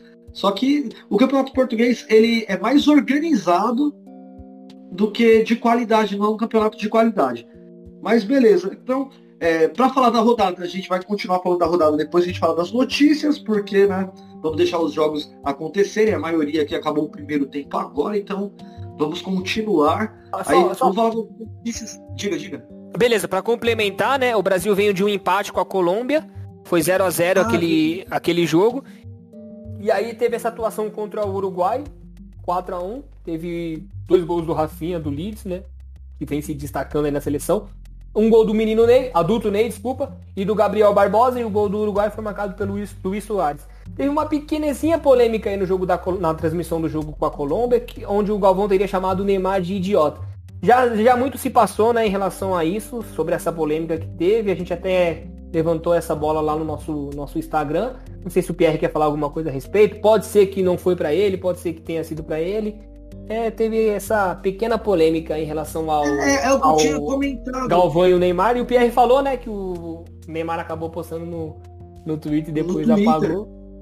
É, então, é o que eu tinha comentado, Caião. Eu não sei se ele falou aquilo pro Neymar. Porque assim, no momento que o repórter de campo tava falando do lado do Neymar e tudo mais, simplesmente ele, ele meteu esse idiota e parecia que tinha sido para alguém lá atrás, lá no backstage. Não sei, não posso falar, mas eu sei que existe sim algum tipo de Usga. fechamento da imprensa, tá ligado? Algum, algum tipo de fechamento da imprensa aí pra, pra falar mal do Neymar. Eu E não aí, só acho pra, só pra finalizar, Pierre, eu quero só falar um pouquinho aqui da campanha da, do Brasil nas eliminatórias. São 31 pontos em 11 jogos, 10 vitórias e um empate. O Brasil ainda tá invicto nas eliminatórias e como o Pierre falou, ele já pode garantir a passagem para a Copa do Mundo na, na 13ª rodada, se não me engano. Então é o isso. empate, empate- o empate já garante a vaga no- na, na Copa do Mundo. Então, giro de notícias da semana aí, ó. Vamos falar um Opa, coloca aí, plantão de notícias, alguma vinhetinha aí, bem rapidinho. plantão da- ó, ó, ó o plantão da Globo aí, que todo mundo tem medo. Giro de notícias da semana são notícias que estão lá no nosso Instagram, arroba na ArenaCast. Está no Facebook também, arroba na ArenaCast. No Twitter também, arroba na ArenaCast. E como disse em todos os agregadores, simples- a gente tá em tudo, mano. Até no Kawaii. Vou fazer dancinha se vocês forem lá cobrar dancinha no Kawaii. Vai ter A gente vai colocar o Tiagão pra dançar, porque ele gosta de festas. Ele gosta de festa. Ô, rapaziada, só, só pra deixar vocês, vocês a- só pra a gente se fazer claro, né? A gente tende a sempre, a sempre falar sobre todos os assuntos que acontecem aí no mundo da bola. Claro que a gente não vai conseguir falar de todos, nem no frescor da notícia a gente vai conseguir dar ela na- no momento ali que ela acontece. Mas a gente sempre fala de tudo, de tudo que acontece no mundo da bola. E quando a gente pode, a gente tá, tá lá no nosso Instagram tudo que acontece. Então se você de repente perdeu lá a manchete, e quem for dar a notícia primeiro dá e se fura, você consegue acompanhar lá no nosso Instagram também o que está acontecendo. Então a gente tem mais esse, a gente oferece mais esse portal para vocês ficarem aí antenados do que acontece, né, Pierre? Sim, com certeza. E ó, hoje eu estou com uma camisa do Índio Futebol Clube. Camisa linda Bonita Futebol. mesmo. Vou colocar lá nos stories uma foto porque o pessoal não tá vendo. Eu, eu não sei se esse time, eu acho que é da Várzea. Se tiver Uma 10 Várzea mil falou. visualizações, se tiver 10 mil play aqui nesse, nesse podcast, o Pierre vai dar essa camisa aí pros ouvintes. Eu mando essa camisa que ainda era patrocinada aqui, Caião. TWA Ambiental. Menção Também é louco.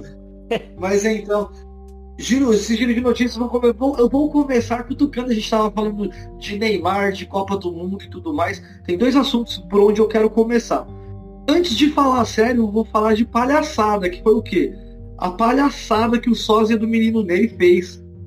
Meu Deus, eu fiquei sabendo isso, inclusive, pelo, pelo nosso post do Instagram. Do Instagram. Maravilhoso, maravilhoso. Eu não me interei muito no assunto, mas parece que ele causou um alvoroço lá, né, Pierre? Ele causou um alvoroço no shopping. Ele chegou lá, igual no- na postagem fala que ele chegou com quatro seguranças do Habib, sendo eles, um deles, o careca da van. Então, e com uma Santa Fé que fumava e bebia mais que o Zeca Pagodinho. Olha, é louco, irmão. Ó, o- Esse o, nome, é- o nome do monstro é Egon Oliveira, ele tem 29 anos, Pierre. ele é brabo, velho. E o pior é que ele de máscara, assim, se você vê ele sem máscara, parece, lembra? Mas ele de máscara fica igualzinho, porque ele faz o olhar do menino Ney quando tá na cara do gol. É, então, impressionante. Eu tô vendo aqui o vídeo dele agora, né? E a semelhança é assustadora, cara. E aí tem essa questão da máscara também, que acaba encobrindo parte do rosto. É, pra enganar aí os fãs foi facinho. Teve, teve, teve torcedor ali, fã do menino Ney, ficando de joelhos pra ele. Foi maravilhoso. O cara, olha, agora falando sério, Caio. O, o presidente da FIFA, Gianni Infantini, ele deixou bem claro em um, um evento que estava acontecendo ali em Israel que, para ele, a Copa do Mundo tem que ser de dois em dois anos. E o pessoal falou assim: ah, mas isso vai atrapalhar muito os calendários de futebol, que não sei o que lá e tal. E ele falou assim: olha, nós temos Champions League e Super Bowl todos os anos. E isso não atrapalha em nada. Então, Eu sei que aí- ele deu voada, mas o que, que você acha de Copa do Mundo de dois em dois anos, velho? Então, só para complementar aqui a sua, a sua informação, né, com a declaração do nosso, nosso presidente da FIFA, ele falou que a Copa do Mundo realizada em dois anos não vai diluir, não vai diluir a magia do torneio. É claro que uma declaração dessa chegou como uma bomba aí nos ouvidos dos jogadores e quem cobre a Copa do Mundo, porque assim, quando você, você acaba fazendo a Copa de dois em dois anos e não de quatro, de quatro em quatro anos, você acaba tirando, você deixa ela mais banal, querendo ou não, certo? Então toda a comoção Sim, que concordo. envolve, toda a comoção que envolve uma- um evento realizado apenas de quatro em quatro anos, Eu acho que você acaba tirando um pouquinho do prestígio, sim. Eu discordo com o presidente da FIFA. E eu e acaba que também que vai passar a Copa do Mundo a partir de 2026, aí, 22, 26, 2026, a Copa do Mundo passará a ser disputada por 42 seleções. Hoje é, são 38 seleções, passará a ser 42 seleções. É, pelo que eu vi aqui, acho que são 48, né? 48, desculpa. 48. 48. Eu, eu, eu discordo tá plenamente.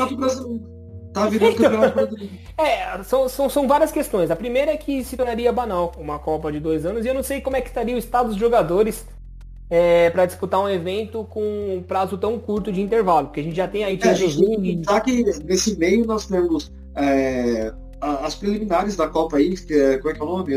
As eliminatórias. As eliminatórias. Tem eliminatórias de Copa, tem Copa América, tem Eurocopa, tem Copa das Confederações, tem Nations League. Olha o, olha o tanto de competição, cara. Você teria que enxugar mais um, um, um calendário que é totalmente saturado.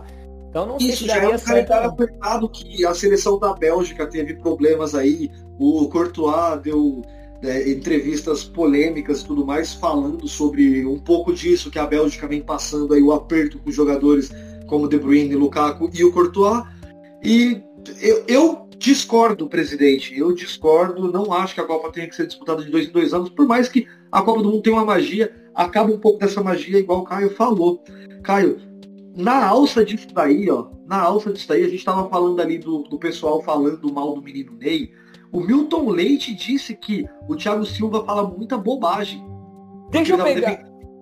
Pode, pode continuar. Ele disse que o Thiago Silva fala muita bobagem porque estava defendendo o Neymar existe, existe meio que uma, um fechamento, como eu disse, um, um conglomerado de jornalistas que não estou criticando os jornalistas como um todo, como profissão, eu acho uma profissão extremamente maravilhosa, eu gosto muito de jornalismo. Só que eu acho que tem um, pessoal que juntou para falar mal do Neymar por causa de algumas atitudes do cara. E não dá para misturar a vida particular do menino Ney, do adulto Ney agora, com a vida profissional. Ele é um cara muito. Como que eu vou te falar? Muito vitorioso, um cara muito grande no futebol, para receber esse tipo de crítica de todos os lados. O célebre autor da frase, pô, Rogério Senna é chato pra caralho, ataca novamente, que é o Milton Leite. Inclusive, essa notícia eu só vi lá no Instagram do, do Narina Cash, eu não vi em outro lugar. Então, parece que a notícia vem lá do Wall Sport, né? E a declaração do, do, do Milton Leite falava que o Neymar fala muita bobagem. E assim, seu Milton Leite, se o cara estiver representando em campo, na minha opinião, eu, Caio, não importa o que ele faz fora dele. O menino ele é muito cobrado pelas atitudes que ele tem fora de campo. Se ele tá vindo pro carnaval, se ele faz festa particular, isso é problema dele. Se ele estiver lá jogando o futebol dele, para mim é o que importa. E assim, não é porque o cara é craque que ele vai jogar bem em todos os jogos. Ele vai oscilar, gente. Ele é um ser humano. Então a gente fica batendo muito no Neymar de forma desnecessária, cara. Eu acho que a pressão sobre ele é muito grande, porque na verdade só tem ele, né? E, hoje ele é o nosso melhor jogador e tá sempre, ele tá sempre apoiando, apoiando, apoiando. Até chegou a um ponto, inclusive isso até virou um post lá no, no na Arena Cash Instagram, na nossa página, que ele tá querendo desistir, cara. E a pressão que faz sobre ele é absurda. E o Neymar, é. ele sabe que numa jogada ou duas ele decide jogo. Não só aqui na seleção brasileira, como lá em Paris também. Então eu discordo do Milton Leite, assim, discordo não, ele pode até falar as bobagens, o Neymar pode até falar bobagem. Mas e daí? O que, que isso influencia? Então... Não, com certeza. Tem, tem matéria aí do Neymar falando que tá com depressão, o pessoal falando que o Neymar tá com depressão, que é, é uma coisa muito grave, muito séria. Um moleque aí de 29 anos, se eu não me engano, o Neymar tem 29 anos. É, de 92 ele. É, tá pensando em, em desistir, tá ligado? Eu acho um absurdo por tudo isso que a gente comentou. Caião, agora se liga. Tem greve no masculino e no feminino. A do masculino já acabou, a do feminino eu não sei como que tá. Mas o Cruzeiro, o Cruzeiro essa semana, Fábio e Rafael Sobes, que são os dois medalhões aí do time, foram falar com, com o presidente que estava aqui em Portugal, dando uma. Olha isso, galera, escuta com atenção. Ah, Chega a ser engraçado. O Cruzeiro tá na íngua. o Cruzeiro na íngua que tá. O presidente vem, vai lá para a Europa, onde está o Pierre, para dar palestra sobre gestão. Olha, olha o tamanho do absurdo. Essa palestra questão tinha o presidente do Cruzeiro, o André Sanches e o. Sempre ele, E o sempre André. Vasco, e o presidente, o Eurico Miranda. né? Só pra traçar uma linha do tempo aqui, rapaziada, que tá escutando o Narina Cast, o melhor podcast de futebol do mundo, vale ressaltar aí, é, antes da, da carta do Fábio e da execução da greve, que eu nem sei quanto tempo durou, se não me engano, acho que foram três dias só, foi coisa rápida essa greve aí. Teve uma declaração do Felipão, falando que o pessoal passava fome lá dentro, e na carta que o Fábio, goleiro ídolo eterno do Cruzeiro, enviou para a diretoria do, do próprio Cruzeiro, e também foi uma carta pública, né? Então ela foi direcionada à diretoria do Cruzeiro e também para os torcedores do, do, do próprio Azul. Ele chama assim, né? Acho que é Nação Azul, que ele usou na carta. É, nossa, Ele veio- é, tinha Ele citou, ele, ele citou um atraso de seis meses nos salários, não só dos jogadores, mas como também do pessoal que cuida da, da comida, que cuida da parte de, de arrumar os quartos, os funcionários do clube, né? E parece Seis que. meses atrasado que chegam a 20 milhões. Exatamente, parece que quem ajudou esse pessoal aí a não passar uma necessidade maior foram os próprios jogadores fazendo doações de cesta básica e não sei se estava tendo doações em dinheiro também. Mas esse, esse é o tamanho da crise no Cruzeiro.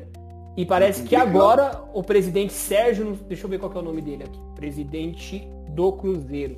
É Sérgio alguma coisa o, o nome do, do Eu não, presidente. não lembro.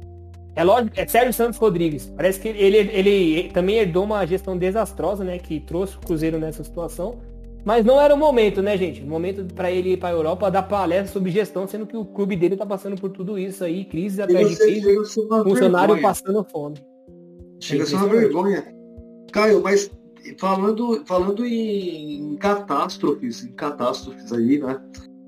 Teve uma catástrofe aí no, no site, foi no site do São Paulo que vazaram os contratos publicamente. Isso daí vai gerar um problema porque São Paulo pode onerar a folha. Os, caras podem perder contrato, porque tinha muita cláusula ali que era restrita. Então, a questão maior aí, Pierre, é na tal da confidencialidade, né? Se você tem a quebra dessa confidencialidade, você tem que acabar pagando multa. E o São Paulo, ele não está em condições de, de gastar mais dinheiro com, com isso. São Paulo é um time que deve hoje perto da casa dos 900 milhões, se não me engano, tá de São Paulo. Eu posso estar errado, aí cabe a gente aí buscar a informação correta, mas o São Paulo é um clube que deve muito. Então a gente precisa Quando eu vi, enxugar. quando eu uma vez, estava em 600 e, 637 milhões. Então você Mas- tá mais atualizado que eu, porque a última vez que eu vi tava perto do um bi já, a dívida do São Paulo. Então, então a gente não pode deixar esse tipo de, de coisa acontecer, né? A gente pagar a multa por vazamento de informações, isso tem que ser fechado. Mas é aquela, né, PR? O time tá muito mal em campo e as coisas que acontecem fora do campo acabam refletindo dentro. Então é, é mais um sintoma da má gestão do, do que, que o São Paulo vem passando, não é de agora, né? São 10 anos aí que a gente só foi conquistar um título paulista agora. Mas são Paulo- 10 anos de gestões Paulo precárias. de gestão. O São Paulo que sempre foi exemplo de gestão Sempre futebol brasileiro. Isso E é aquela velha triste. história. Nos grupos do São Paulo, que eu faço parte, né? Grupos de torcedores, a gente sempre fala. Antigamente as coisas aconteciam lá dentro, ficavam lá dentro, resolviam lá dentro. Hoje tá. Até vazamento de contrato tem. Então como é que a gente, como, a gente, como eu falei aqui agora há pouco, quando você tem uma quebra de confidencialidade de contrato com patrocinador, até pessoas que investem no clube, você, você acaba tendo que pagar a multa. E o São Paulo tá sem condições de pagar qualquer tipo de multa. Não, e vamos falar então de outro endividado aí. Outro endividado que antes de falar do Mister, eu vou falar de outro endividado, já aproveitar o gancho das dívidas, do endividado aí com quase um bi e meio, que é o meu Corinthians, que é o meu Corinthians, e agora acabou de sair gol do Atlético Mineiro.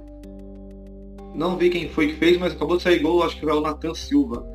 Mas olha, então, tô, a gente tá gravando dentro do jogo, o bagulho é louco. Então, Natan assim, Silva, é isso mesmo. o, o meu Corinthians, o Duílio, garantiu o Silvinho até o final de 2022. E eu não tenho nada a declarar quanto a isso, porque eu sou completamente contra desde o início, desde a contratação dele. Não pela pessoa Silvinho, não tenho nada contra. É um cara muito importante na história do Corinthians. O Nathan Silva mesmo fez o gol. É um cara muito importante na história do Corinthians, que ganhou a Copa do Brasil em 95, que veio da base. É um cara que sabe o que é Corinthians. E que, meu, eu acho que fora ser jogador barra técnico hoje do Corinthians. O maior momento da carreira do, do Silvinho foi no Barcelona, lá com Messi e tudo mais, dando conselho a Lionel Messi. Se Messi hoje é quem é, é pelos conselhos de Little Silvio com Y, viu? Então é só isso que eu tenho a falar de, desse, desse caso. Você tem alguma coisa para falar? Pode falar. Pode sentar Bom, eu-. Eu tenho, eu tenho sim, é, pra, fa- pra comentar sobre. Inclusive o post do Silvinho, o autor, é esse que vos fala, né? Eu fui atrás dessa informação aí. Parece que em uma entrevista do Duílio. É Duílio o nome dele ou Duílio? Duílio, né? William uma- Monteiro Alves. O Duílio, que hoje é o presidente do Corinthians, em uma entrevista à ESPN lá no programa Bola da Vez, ele falou que o Silvinho nunca balançou no cargo. Vale lembrar que antes da chegada dos reforços, que são os quatro cavaleiros do Apocalipse, William, Juliano, Roger Guedes e. Fugiu o quarto nome. William, Roger é Guedes Roger Guedes e o Renato Juli- Augusto. e Renato Augusto, pô, esqueci do Renatão. É, antes da chegada dele, o Corinthians vinha fazendo um, um campeonato não muito ruim. Já tava melhor que o São Paulo, inclusive. Mas com a chegada desses. Isso, já, já, já- mas com a chegada dos quatro, o time, o time alavancou de um jeito impressionante. E na entrevista ele falou que o Silvio nunca, nunca correu risco de sair do Corinthians é, e ele tá garantido até o final de 2022. Minha opinião, eu não, né? minha opinião, inclusive foi uma, uma declaração do próprio Pierre aqui do Narina Cash que ele é um bom auxiliar. Mas como técnico, eu acho que ele, ele, ele toma umas decisões equivocadas, ele insiste naquela linha de quatro dele. E o Corinthians, muitas das vezes, ele é um time só reativo. E eu acho que com Sim, esse quarteto aí, o time, o time consegue oferecer muito mais do que só se defender por uma bola. Essa é a minha opinião. Estou aqui ansiosamente, com certeza, estou aqui ansiosamente esperando a demissão de Adenor da seleção brasileira. Mas, fala, continua. Olha, olha esse gancho, ô Caio. Parece que tem um TP aqui na minha frente, velho. Porque Ó a olha esse gancho. De técnico, falando de técnico, vamos falar do maior treinador da história do futebol brasileiro, conhecido como Jorge Jesus, o Gajo. Porque o Gajo. Gajo, ele, o Caio, o- teve, teve um cara, teve um cara aí que ele me bloqueou, inclusive, um jornalista Que honra, daqui hein? de Portugal. Que honra, hein? Que honra! Quer dizer que você tá Ele incomodando. A. Arena Cat tá chegando com tudo, hein? Ele me bloqueou porque eu coloquei na postagem lá falando assim. Portugal não descobriu nem a Copa do Mundo, quanto mais o futebol brasileiro. Já não bastasse invadir o Brasil, agora quem invadiu o, o futebol brasileiro também vai. O Jorge Jesus disse que mudou o futebol brasileiro. Eu não concordo. O futebol brasileiro é muito maior que Jorge Jesus e ele não mudou nem o futebol português, que nem existe perto do futebol brasileiro. Então, Jorge Jesus é um cara engraçado, né? Que ele precisou vir pro Brasil para ser reconhecido. Aí ele mete uma declaração dessa. Porque em Portugal, pelo que eu fiquei sabendo das notícias, ele não é um cara muito querido, não. Agora, ele falar que mudou o futebol no Brasil, um futebol pentacampeão, é lógico. A gente tem que concordar que hoje o futebol brasileiro está nivelado por baixo. Mas ainda assim a gente revela craques e ainda assim a gente é, entre aspas, competitivo na Copa do Mundo. E muito disso não tem nada a ver com o Jorge Jesus. Eu acho que sim, ele fez um ótimo trabalho aqui pelo Flamengo, né? Levou o Flamengo ao título da Libertadores e Campeonato Brasileiro, não é para qualquer um. Mas aí já falar que aí para falar que mudou o futebol brasileiro por conta só dele, eu acho muita muita pretensão aí no caso. Fez um ótimo Não, trabalho eu- sim, mas nada que, que tenha revolucionado muito não, muita é, muita ladainha, na minha opinião. É muito menor que a Adenor, por exemplo, porque a Adenor é campeão do mundo da Libertadores. Então, muito menor. Continuar, vou continuar. Olha, esses ganchos são maravilhosos que eu vou continuar em Portugal. E eu vou falar, eu fiquei muito chateado que o pessoal tava chamando ele de Cristiano Penaldo. Fiquei muito chateado, mas lá no King Power Stadium, lá na Inglaterra, foram 4 a 2 pro Leicester em cima do Manchester City. Olha Quatro- só, galera. Manchester United, olha aí, o Manchester, o Manchester United. O famoso robozão passou em branco nesse jogo, né? E teve que assistir o time dele sendo goleado pelo modesto Leicester. Ainda teve gol do Vard. Faz tempo que eu não via o Foi, Vard. o- o- foi campeão, foi campeão aí em 2018, se não me engano, não é isso? Foi em 2016. se não me- No meu post eu coloquei 2016. Mas Sim, sim, é, inclusive até coloquei cheirinho em 2016, mas eu não sei se foi. É porque lá, lá na Europa, né, a temporada é dividida sempre em duas, né? Um ano pro, pro outro. Isso. Se não me engano, foi 2016, 2017 ou 2017, 2018. Inclusive. E agora, antes.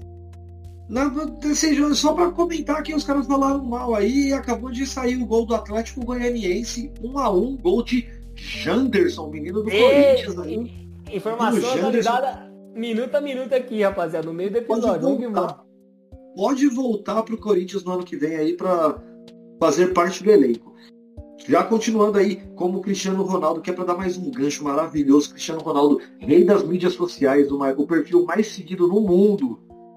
O cara é monstro, o cara é o robozão. O robozão, homem maravilhoso. Eu vou falar de outro homem maravilhoso que é Haaland. Erling Haaland, o Haalandinho. Você viu o vídeo do Haaland? Eu vou colocar lá nos stories pro pessoal que não viu o vídeo do Haaland, dar uma olhada na qualidade do cara e falar se aquele vídeo é fake ou não é fake. É o vídeo que ele empilha três bolas e chuta no ângulo as três? É esse, né? Esse Pô, eu não vi o vídeo, eu vi só a, a chamada dele, não me interessei em assistir. Mas esse menino aí é sensacional, inclusive é minha aposta pra melhor do mundo. Mas eu acho que não vai E ganhar por conta da idade. eu não sei se saiu aí no Brasil, mas ela saiu aqui, tanto no Record quanto no A Bola, é que Haalandinho estaria indo para Manchester City. Uma transação de um bilhão, um bilhão de euros. Será que encaixaria no futebol do nosso querido. O Pepe eu acho que vai sair, né? O Guardiola acho que vai sair, não vai? Ou continua? Pepe Guardiola vem sendo sondado pelo Newcastle. o Não Newcastle. Newcastle que é o famoso time bilionário aí, 400 bilhões o Chico tem pra, pra investir É. nesse time. Só que tem polêmica aí, galera. O, acho que o próprio Pierre trouxe aí no episódio, não sei se foi na Zebra ou no episódio na Arena, Foi, que no- foi- foi na, na arena, na, na rede na arena, foi no primeiro na rede na arena, eu tô- a gente fala um pouquinho sobre esse contrato aí. Mas então, agora simplesmente garantindo a rede, já que a gente está falando de rede, vai entrar ele que não está presente fisicamente no nosso podcast, mas está por áudio porque ele deixou aqui o de testa para rede. É, galera, aqui a gente não vacila. Cruzou para a área, é de testa para rede. E eu, Thiago Queiroz, venho aqui falar hoje sobre os 5 tweets mais comentados da rede social. Mentira, é os 5 tweets escolhidos por mim mesmo. Vamos começar pelos tweets do Sombra Tricolor. Ele disse o seguinte: Crespo saiu por cima, com admiração de todo o corpo diretivo não duvido que volte a ser treinador do Tricolor futuramente. E aí, torcida Tricolor, vocês acham que o Crespo vai voltar? É, eu acho que o Crespo saiu por cima sim. Porque ele passou uma areia todo ferrado para o mito Rogério Ceni. Agora quem vai assumir a bucha de canhão é o Rogério. E ele tem a obrigação de tirar o time da zona da confusão. Vocês acham que o mito vai dar conta do recado? ou vai falhar novamente no comando do tricolor? Eu acho que ele vai dar conta do recado. Porque o problema não é treinador, sim jogadores. Mas o Mito tem uma história com São Paulo muito boa e vai conseguir reverter o quadro e fazer esses jogadores pé de break jogar bola. Vamos lá agora para mais um tweet. É, após o jogo Chapecoense e Fortaleza, o André Hennigan, da TNT, postou o seguinte: Acho o VAR bem questionável. Muito mesmo. Sou a favor apenas em lances muito objetivo. Bola entrou ou não entrou, saiu ou não saiu. E por aí vai. Dito isso, se não fosse o VAR, cada decisão bizonha da nossa arbitragem que teria passado, meu Deus. É, André Hennigan, não tá fácil não. O VAR veio para ajudar, mas muitas vezes deixa a gente mais confuso que qualquer coisa. Ontem no jogo Chapecoense e Fortaleza foi uma VAR.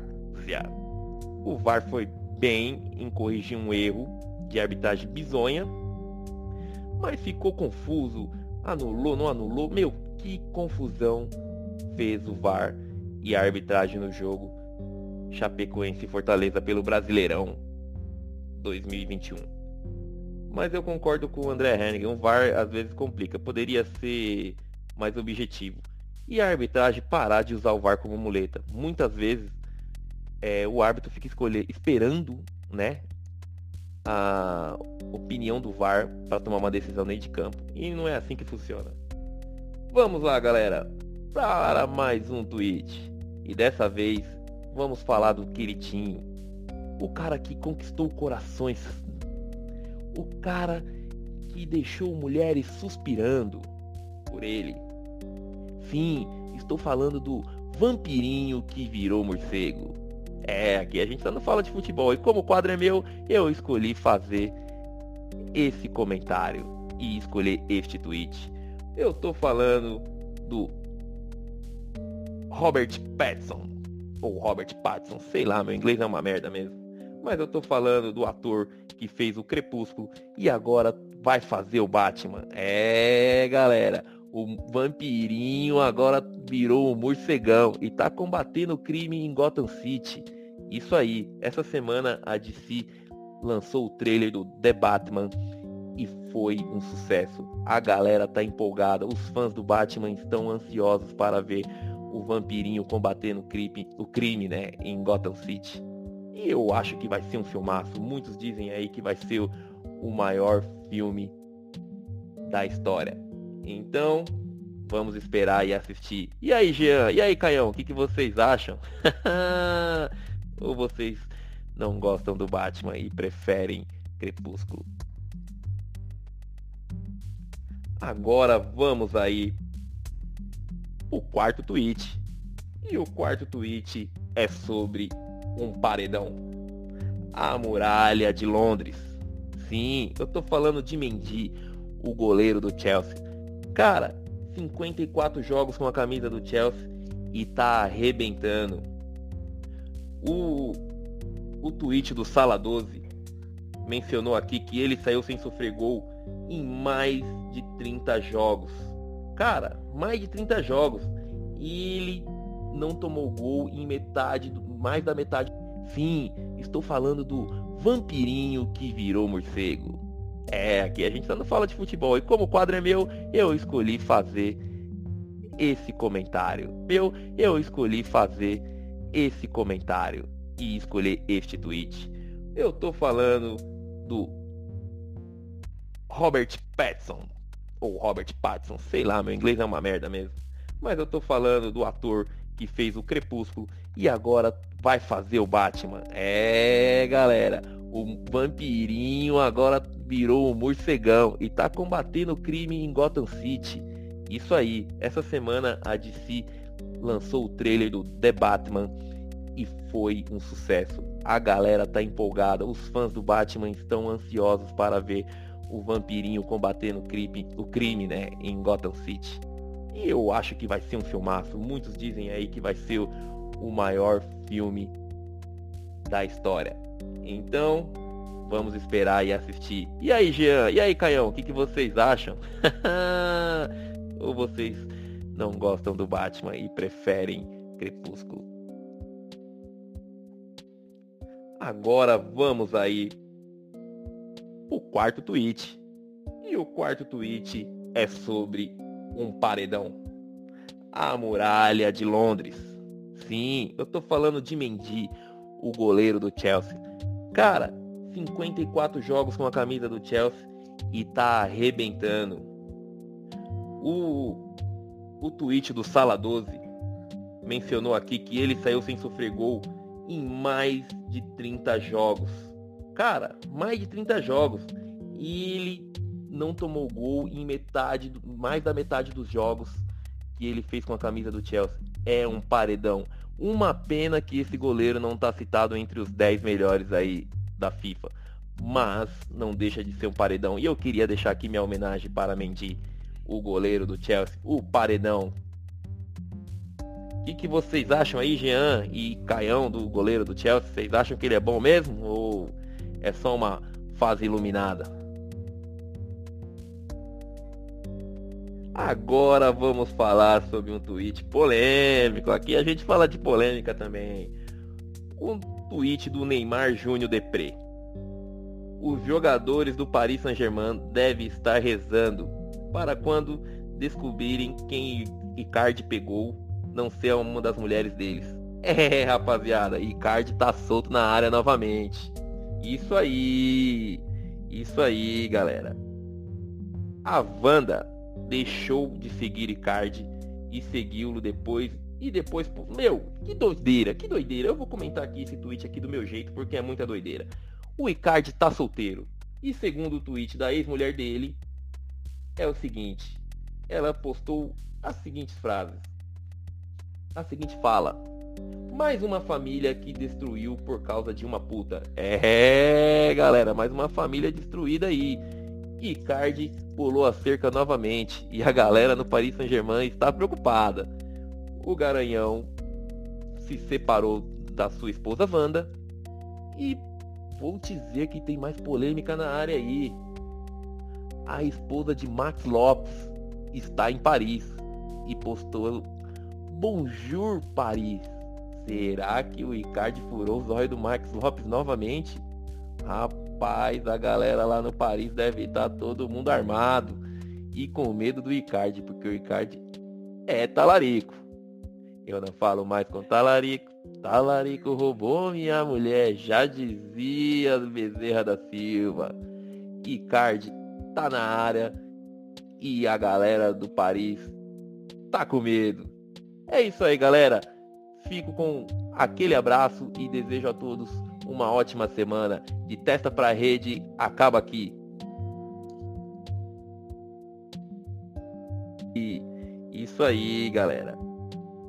A Wanda deixou de seguir Icardi e seguiu-lo depois e depois, meu, que doideira, que doideira. Eu vou comentar aqui esse tweet aqui do meu jeito porque é muita doideira. O Icardi tá solteiro. E segundo o tweet da ex-mulher dele, é o seguinte.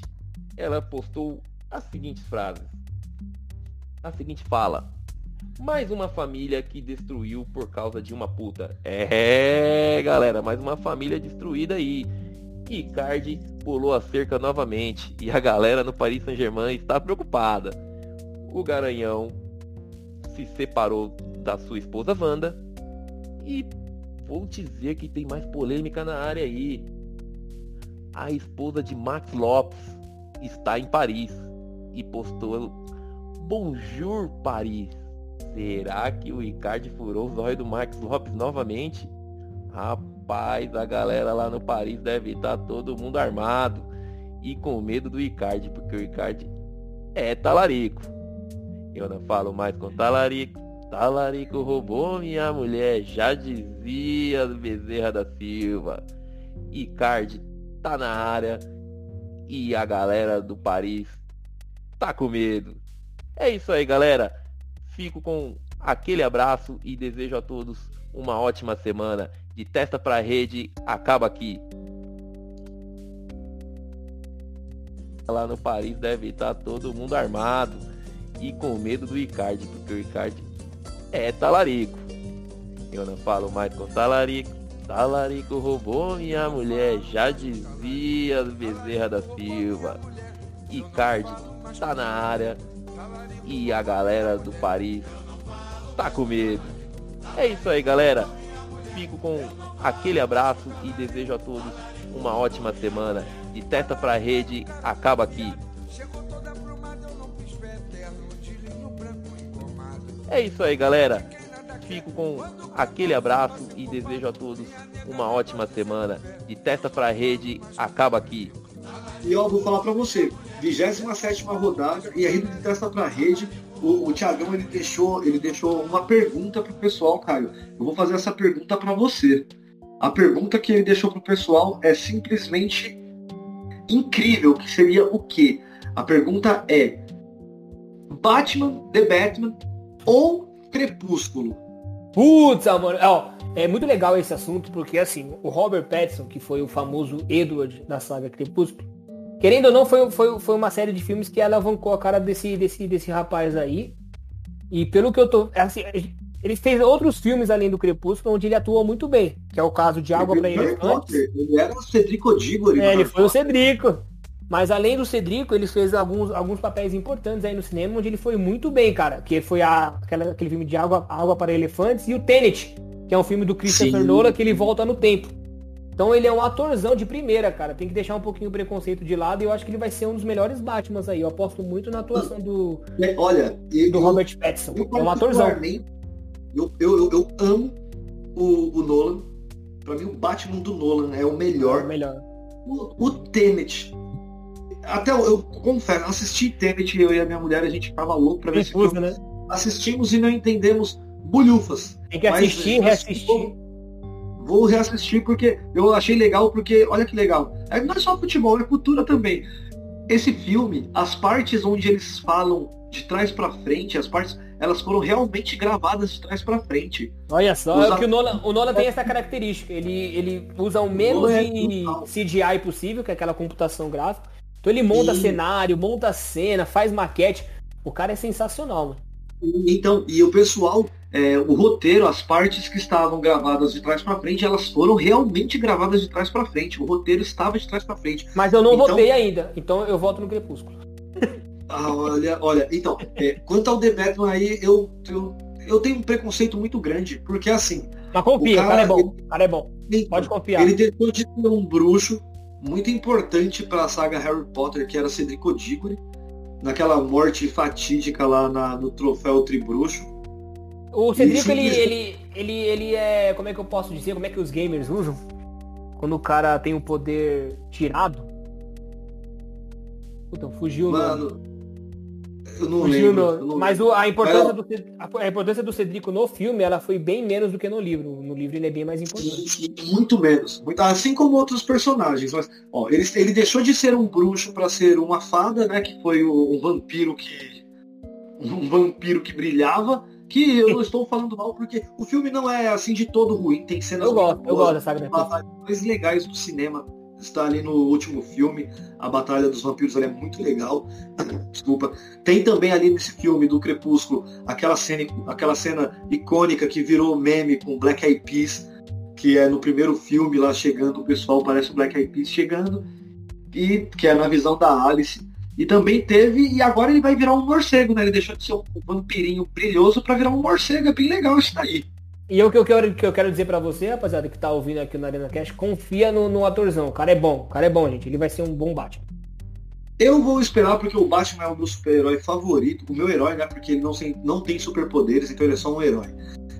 Vamos para a rodada 27, Caio. Opa! Porque a rodada 27 já está acabando para alguns times, mas a rodada 27 está no ar aí. Vamos falar, começar falando na rodada 27 de Chapecoense 1, Fortaleza 2, que teve Ah. gol do Bruno Melo, gol do Rodriguinho, gol anulado do Bruno Melo, o Pikachu fazendo gol de pênalti e um pênalti bizarro, que foi um gol da Chapecoense, que depois da saída do gol da Chapecoense, o árbitro chamou, o VAR chamou o árbitro de campo, voltou tudo e marcou o pênalti lá atrás.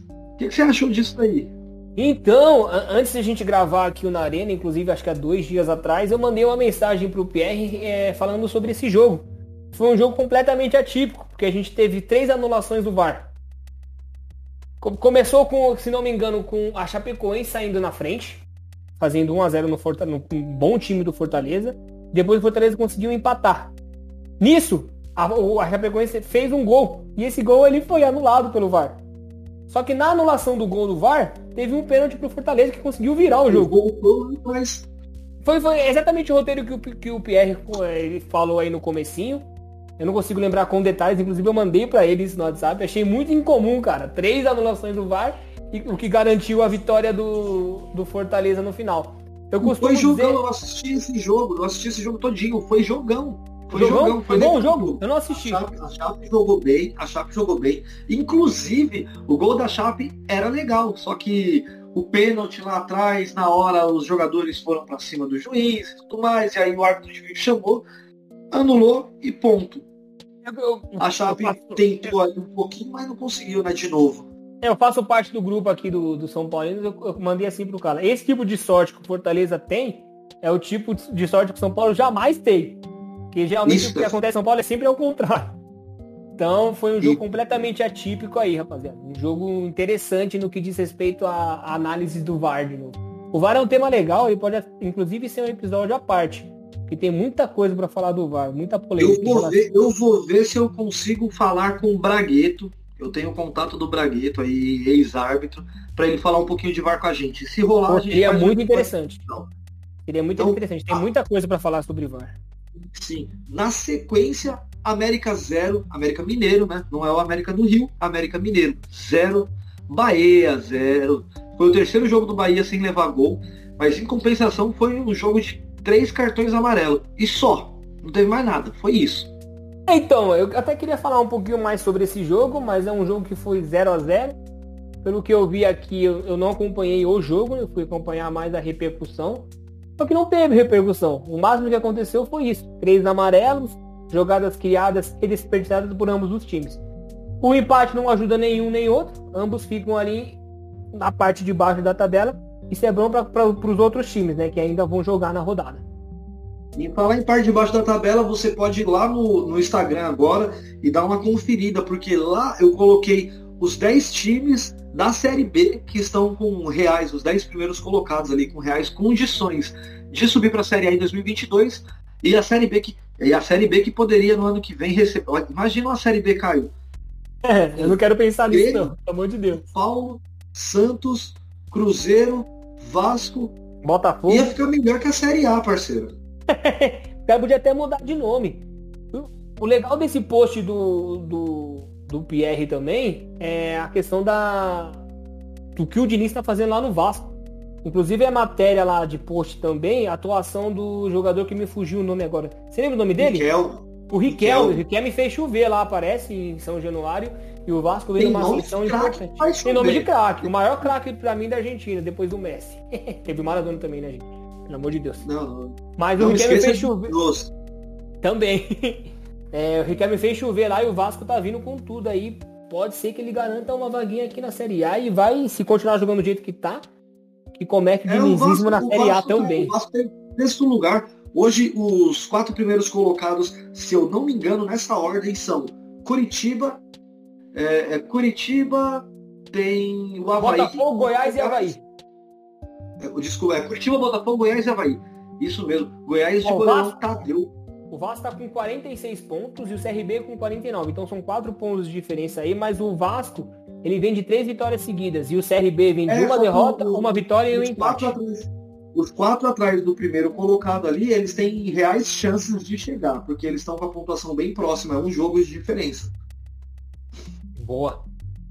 Certo? Aí o PR então, falou, né? Tem um post lá para vocês acompanharem aí a, a, briga, como é que tá sendo a briga lá na Série B também. Tem a postagem lá, tem a postagem lá, fique esperto.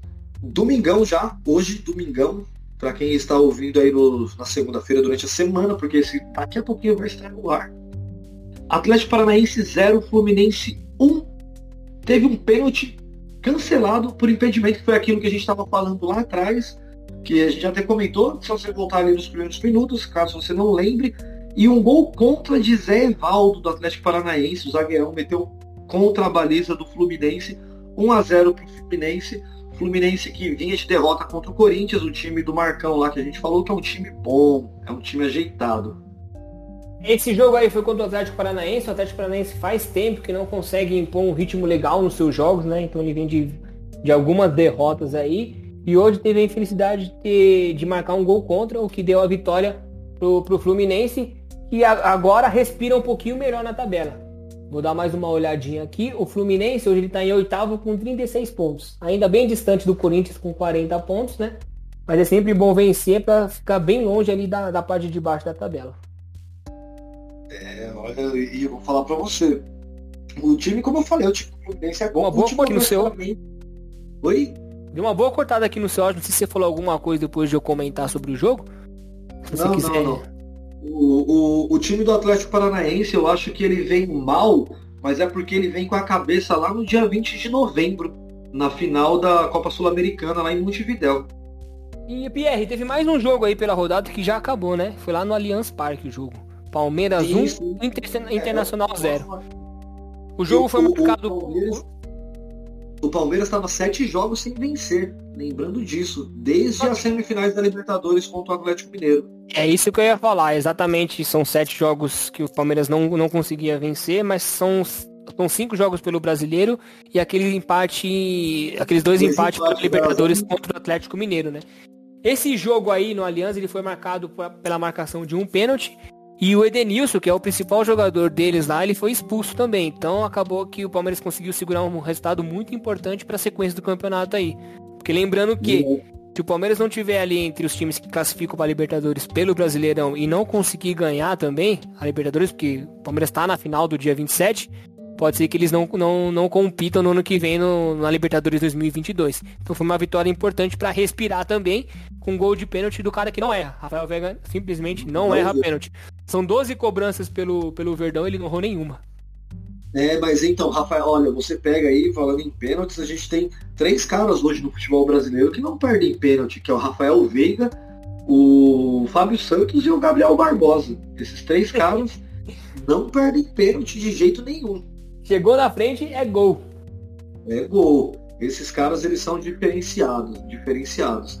Então, tem, tem ali, ó, tem ainda Atlético Mineiro e Atlético Goianiense, Grêmio, Juventude, Flamengo e Cuiabá, que ainda não começou Esporte Santos, então vamos pular aqui, vamos falar do São Paulo e Corinthians, que é só na segunda-feira, e que a gente dá um tempinho ali para os jogos irem mais para frente, porque já estão ali em 34 minutos, para a gente não, falar então... mais atualizado possível. Só para eu atualizar, eu vou atualizar só os placares aí. Aí depois que a gente falar de São Paulo e Corinthians, que é o jogo da segunda-feira amanhã, vale muito pro São Paulo, mais pro São Paulo.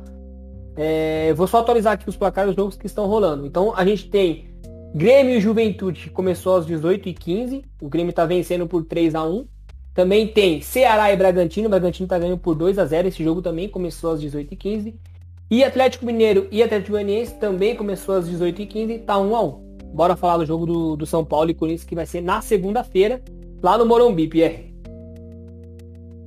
É, São Paulo e Corinthians é o, o clássico o clássico São Paulo e Corinthians lá no Morumbi, lá no, no nosso salão de festa, Caio. então, muito, os corintianos gostam muito de falar que o Morumbi é o salão de festas dele, mas eles ganharam muito título lá porque eles não tinham estádio, né, rapaziada? Vamos lembrar que o estádio do Corinthians só saiu em 2014. Então eu nem ligo muito para essa polêmica. Isso, isso daí é uma, é uma informação muito equivocada, porque em 1914 o Corinthians tinha o seu primeiro estádio, que era o estádio da Ponte Grande. 1914. E ali em 1955, se eu não me engano, ou é 45, o Corinthians inaugurou a Fazendinha. O, o estádio Alfredo Churing, a Fazendinha. Ó, oh, rapaziada, tem, tem um episódio muito interessante do Pierre, do, do antigo tal, que, que ele conta a história do Corinthians. Parece que foi no, no, no aniversário do, do, do oh, Corinthians que ele fez um. Ele é... gravou um episódio especial lá. Aí se vocês quiserem, Sim. a gente pode transformar isso em áudio e passar aqui pro Arena Cast e deixar como um episódio solto aqui. Mas aí vai depender do, da repercussão de vocês. E o Atlético Goianiense acaba de virar o jogo. Olha, importantíssimo. Importantíssimo. 2 a 1 um, Atlético Goianiense acaba de virar o jogo aqui. E olha, bola cruzada na área, o goleirão espalmou, voltou, cruzou de novo. E aí saiu o gol ali de um golzinho, dominou e meteu para dentro. 2 a 1 um, cruzamento do Janderson, menino da base do Corinthians, brilhando aí em Goiás. Então, olha, Corinthians e São Paulo, São Paulo e Corinthians no Morumbi é, é, é um classicão, Caio. Por mais que saibamos que o São Paulo é um freguesaço do Corinthians. É, então, essa polêmica, essa polêmica que eu ia trazer. Realmente o São Paulo não consegue ganhar lá na Arena Corinthians, mas o retrospecto no Morumbi é um pouco diferente. O São Paulo leva uma pequena vantagem em relação aos jogos que acontecem lá. Só que o momento é completamente diferente. O favoritismo está completamente no Corinthians, que vem de resultados importantes no Campeonato Brasileiro. Vale ressaltar que o Corinthians só tinha um brasileiro por mais tempo que o São Paulo. O São Paulo vinha aí, vem aí de eliminações na Copa do Brasil, na fase de quartas de final. O mesmo vale para a Libertadores, que acabou caindo para o Palmeiras. Na Copa do Brasil caiu para o Fortaleza. Não é desculpa, mas o São Paulo vem num momento terrível. Não consegue ganhar o jogo faz sete rodadas. E vai pegar um Corinthians completamente diferente, completamente motivado, embalado aí só que é aquela, né? Clássico é clássico e vice-versa. Não sei muito o que esperar desse jogo. A gente vai ter alguns desfalques, que é o caso do Miranda, do Miranda, que levou o terceiro amarelo. A gente não vai poder contar com o Luan. volta. A Arboleda volta. A gente conta com a volta da Arboleda.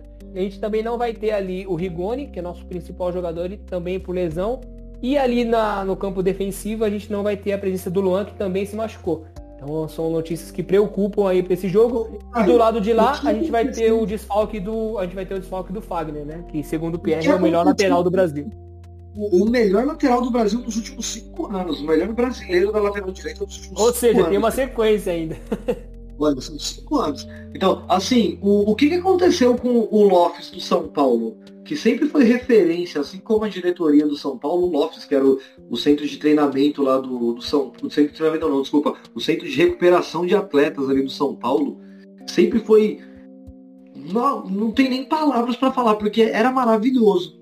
Sempre É. foi maravilhoso, sempre tratou muito bem, diminuía a, a questão de contusões dos jogadores e hoje vem sofrendo aí veementemente com, com Rigoni, com Benítez e com outros jogadores que sempre machucam. É, o engraçado do futebol, inclusive falar sobre futebol gera muito assunto, né, rapaziada? Inclusive, é, é- é o fato de São Paulo ter parado no tempo em relação a centro de treinamento, recuperação de jogadores, os próprios profissionais que lá estão, é, muito se deve a isso. Essa, essa seca de títulos, inclusive, o São Paulo simplesmente parou no tempo. A gente não consegue, o, o clube não investe em novas, novas tecnologias, não investe em profissionais capacitados e acaba tendo essa defasagem, inclusive na, na preparação dos jogadores. Os jogadores entram em campo e se machucam. Não é que eles ficam muito tempo lá no DM. Eles não conseguem ter uma sequência de jogos porque eles se machucam. Ou seja, preparador físico do São Paulo tem uma defasagem muito grande aí. E aí chega É lá como no... o Souza.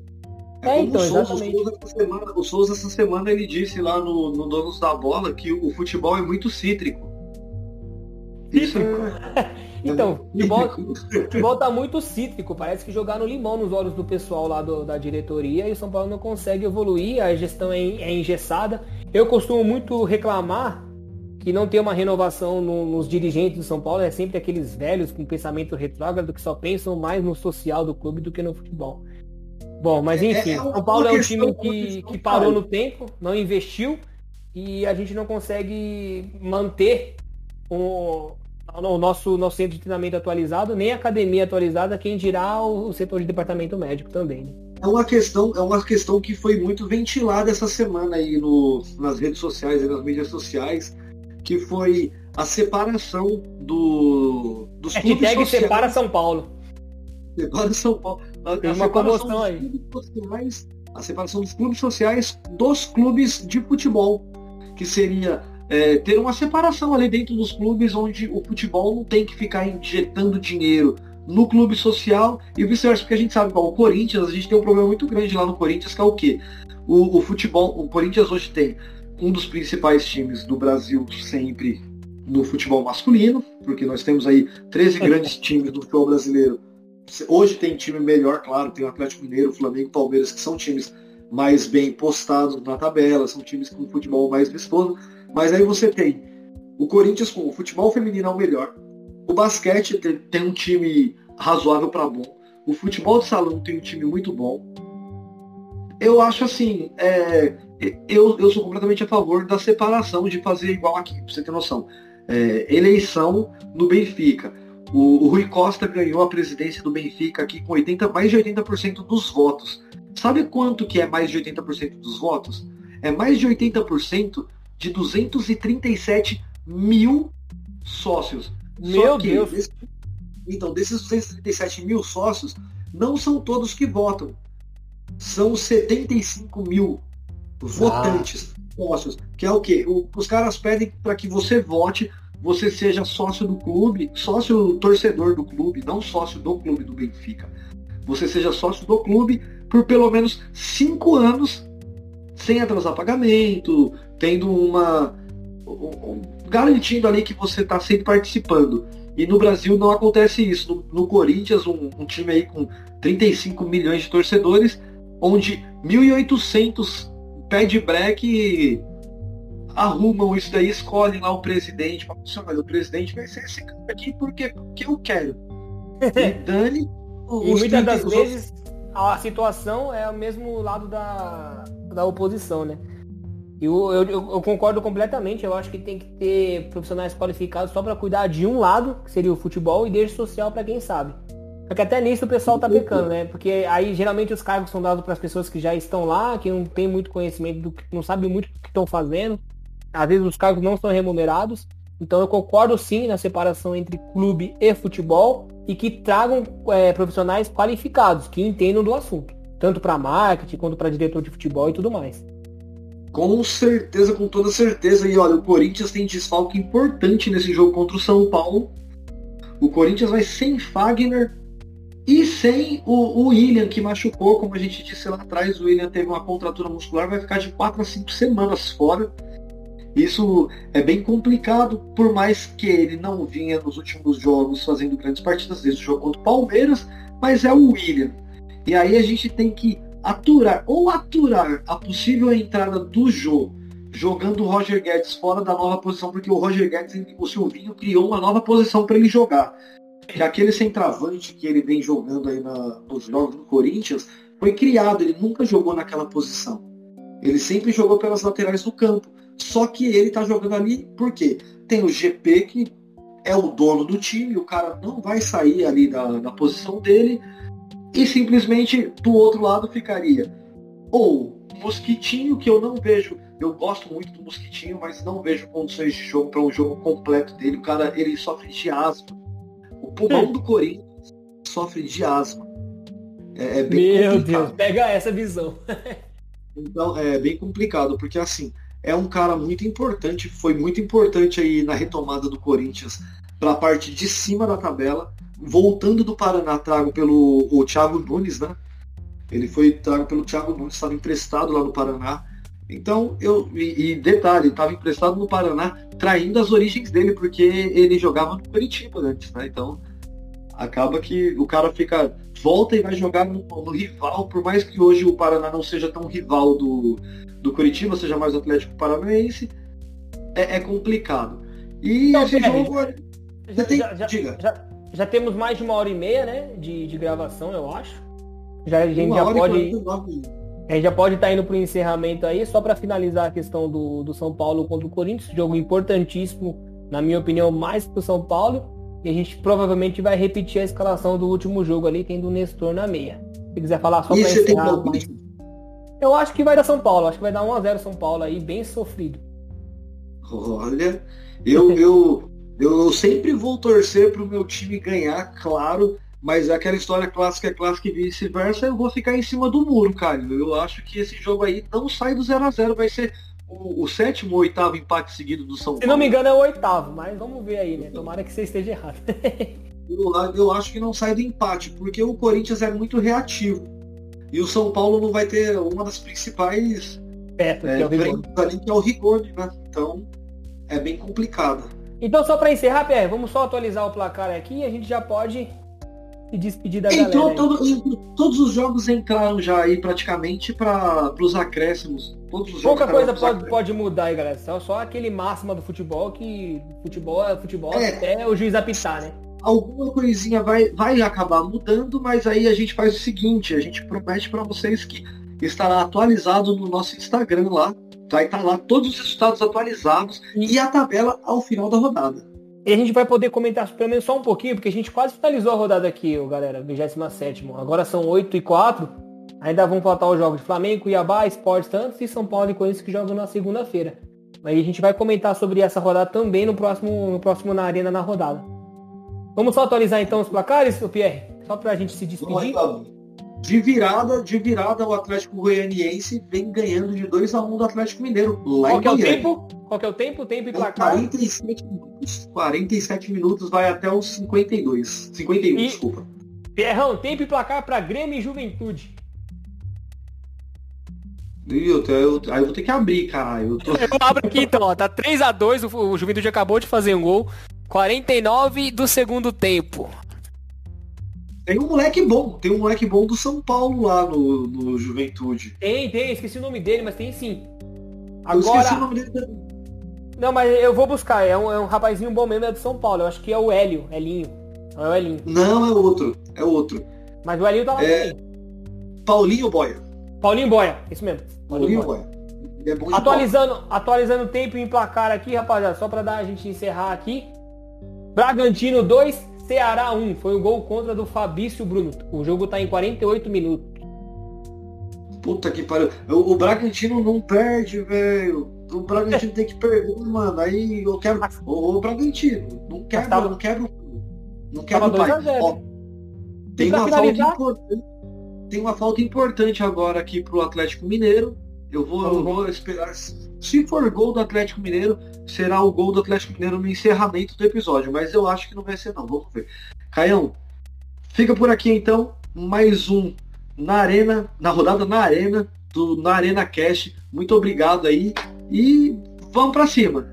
Valeu, Pierre. Esse aqui foi mais um episódio do Narena Cast. A gente comentou tudo sobre as rodadas que antecederam a data de hoje no Brasileirão. E a gente tem muito para comentar no próximo programa. Espero que todo mundo escute aí. Tá muito legal fazer esse projeto. E agradeço aí quem, quem ouviu a gente. Vamos para cima, rapaziada. Na Arena Cast, em todas as redes sociais, em todos os agregadores de podcast. Então, fim de jogo, apito E assim ficou. Termina o jogo agora. O Wilson Luiz Seneme.